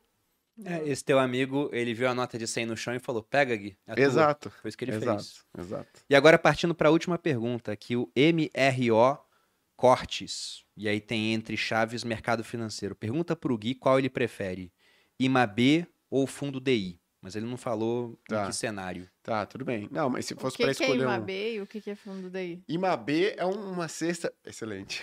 é uma cesta de títulos... A gente já tá aqui, o DI do sei o que, IMAB. né? É, exato. eu- O yield, ah, não sei o quê. É, o IMAB é uma cesta de títulos públicos indexados à inflação de qualquer maneira. Então você pega lá a NTNB, né, que é o Tesouro IPCA, que vence em seis meses, que vence em 12 meses, pega toda a dívida pública brasileira, todo o título público indexado à inflação e coloca em um fundo de investimento. O outro fundo DI basicamente só tem Tesouro Selic. Se fosse para eu casar, eu não gosto dessas... é, é, é, pô, suposições, né? Se fosse para eu pegar um único fundo, eu pegaria indexado à inflação. Primeiro, que a gente está vivendo um, um momento excelente para fundos indexados à inflação. Taxas estão extremamente altas, então historicamente né, no patamar mais alto aí com relação à média, considerando a taxa de juros real neutra do Brasil, que está em torno de IPCA mais 4. Então, a taxa que, o que esses ativos têm que girar em torno é IPCA mais 4. A gente consegue comprar hoje é IPCA mais 6. Né? Historicamente, quando ela bate esse prêmio de 2%, vai te entregar nos próximos meses e anos retornos muito consideráveis. E, mesmo que eu pegue qualquer janela temporal de 3 anos e carregue um fundo IMAB frente a um fundo DI, que vai te render mais ou menos a taxa do CDI, o prêmio do IMAB é considerável. Na grande maioria, mais de 90% das janelas. Então, se fosse para casar com um, IMAB. Mas tem uma volatilidade considerável, né? Oscilação. Então, não dá para pegar minha reserva de emergência e colocar no IMAB. Não dá para pegar né, a minha parte pós-fixada da carteira para me dar uma tranquilidade e colocar em IMAB. Mas, poxa, gosto muito de fundos IMAB, IMAB sim, que o pessoal até brinca aí, já fiz até camiseta com... Você deveria IMAB. tatuar. IMAB. Ia combinar. Não, não menos. Bom, da minha parte era isso. Tem mais alguma pergunta, amor? Não, acho que não. Então vamos ficando por aqui. Muito obrigado aos nossos convidados pela presença, né, por dividir o conhecimento de vocês com a gente. E como que o pessoal que está assistindo o podcast... não, peraí, vamos fazer um jabá. Vamos fazer, mas deixa eles fazer o jabá não, deles jabá primeiro. antes, pro Antes? povo não sair. Então né? faça Fazer o jabá jabá do- do, viver de renda, porque o povo deve ter ficado ouvindo isso daí, metade não entendeu nada, né? Porque eu sei. e aí você entra no Viver de Renda, que abre segunda-feira, Terça-feira. terça-feira, Dia 16 de mentira, não sei, ó, jabá errado, né? Deixa que, eu aí- fa- deixa que eu faça o jabá, mas amor. obrigado pela deixa, amor. Sim, Te amo. Sobre o viver de renda, então, a gente abordou várias é, questões aqui ao longo desse podcast. Falamos de diferentes mercados, de diferentes ativos, de diferentes países. Eu gosto bastante do mercado americano, assim como a Raiz gosta também. Falamos de investimento ativo, falamos de gestão ativa em fundos, gestão passiva, compra de ETFs, fundos imobiliários, renda fixa, indexados à inflação, pré-fixados, pós-fixados. Então, o mercado financeiro, ele realmente é muito amplo, tem muita oportunidade, mas também tem risco. Né? Não existe um investimento isento de risco. Alguns são mais arriscados, outros são menos arriscados. Geralmente o risco caminha de mão dadas com maiores possibilidades de lucro, como é o caso das criptomoedas. E para você que quer entender mais desse mercado, começando desde o começo, desde uma parte focada em mentalidade, entender sobre dinheiro, passando por poupança, orçamento, gastos, crédito, inflação, juros, renda fixa com todos esses investimentos que foram citados aqui, renda variável no Brasil e no mercado americano também, a gente trata de tudo isso, com foco também em empreendedorismo no, no ambiente digital, que foi o que acabou mudando a nossa vida de uma maneira muito rápida, e pensando até no processo de sucessão patrimonial, onde no final do curso eu também mostro como que lá em 2017 a gente se planejou para viver da renda de uma carteira de investimento de maneira muito conservadora, não foi assim, vou comprar tudo em ação que paga dividendo. Aí de repente vem uma pandemia, elas caem pra caramba e param de pagar dividendo. E eu ia ter que falar para Malu, vou arranjar emprego agora. Não, não foi assim. Foi de maneira conservadora. Então tudo isso está presente no Viver de Renda. A turma 18 vai abrir agora na terça-feira, às 5 da manhã, dia 16 de agosto. Tem bônus para os primeiros inscritos. Já é uma um curso validado, um método que o pessoal gosta bastante, são mais de 25 mil alunos. Eu até desafio vocês a encontrarem outro curso de educação financeira que tenha 18 turmas. Deve existir, é que eu pessoalmente não conheço. E se você tem dúvida entre fazer ou não, pergunte para alguém que já fez, entre os 25 mil alunos que nós temos no Viver de Renda. e Porque a chance deles recomendarem é muito grande. O curso é muito bom, tem um suporte muito bom que responde todas as dúvidas. Então a gente acompanha do começo ao fim o aluno. E mesmo se você não entendeu nada desse podcast, acredite. Você pode fazer o viver de renda, porque você vai, vai, vai conseguir aprender sobre todas essas coisas, né? Não vai precisar fazer essas perguntas que eu faço, porque provavelmente você vai entender tudo, porque o Bruno pega desde o início. Então, Tem muita pergunta que a Malu faz por causa de vocês, tá? É, na verdade, Porque, boa parte Por exemplo, dela. o Gui falou de debentures, eu olhei pra ela, ela tava só assim. Porque ela sabe o que é. Daí eu pensei, pô, pergunta porque ela é debenture, né? Pro pessoal que não sabe. Mas acabou passando batido. Bom, fica o convite. O link tá aqui na descrição e também tem um QR Code aparecendo na tela. Aos nossos convidados, muito obrigado. E como que as pessoas encontram vocês em rede social para continuar aprendendo? Ah, é um desafio, né? Isso daqui é o porque é gui.cadonhoto, né? C-A-D-O-N-H-O-T-T-O. Mas quando você colocar gui.cado, acho que deve aparecer lá. É, Tá os dois grande. T's que é complicado. Os dois porque T's a, a é- pronúncia em si é simples, né? Não, não é muito simples. Eu né? errei Tanto já uma é que vez, você já errou. No... Foi uma vez. Foi uma vez, tá perdoado. E no meu Tem na caso, descrição. no meu caso, arroba Felipe Arraes, que também erro muito a grafia de Arraes com E, mas é Arraes com I, assim como você está vendo na descrição do vídeo ali. Arroba. Felipe Arraes. E qual é o evento que você citou, Arraes? Se quiser falar de novo? A gente vai fazer um evento que se chama Do Fundo ao Topo, que a gente vai ensinar é, tudo que é relevante saber sobre fundos de investimento, como escolher um bom fundo de investimento, vantagens e desvantagens, e vai ser do dia 22 a 25 de agosto. Se quiser me seguir lá na rede social, tem um link bem na minha bio que vai explicar um pouco melhor como funciona o processo.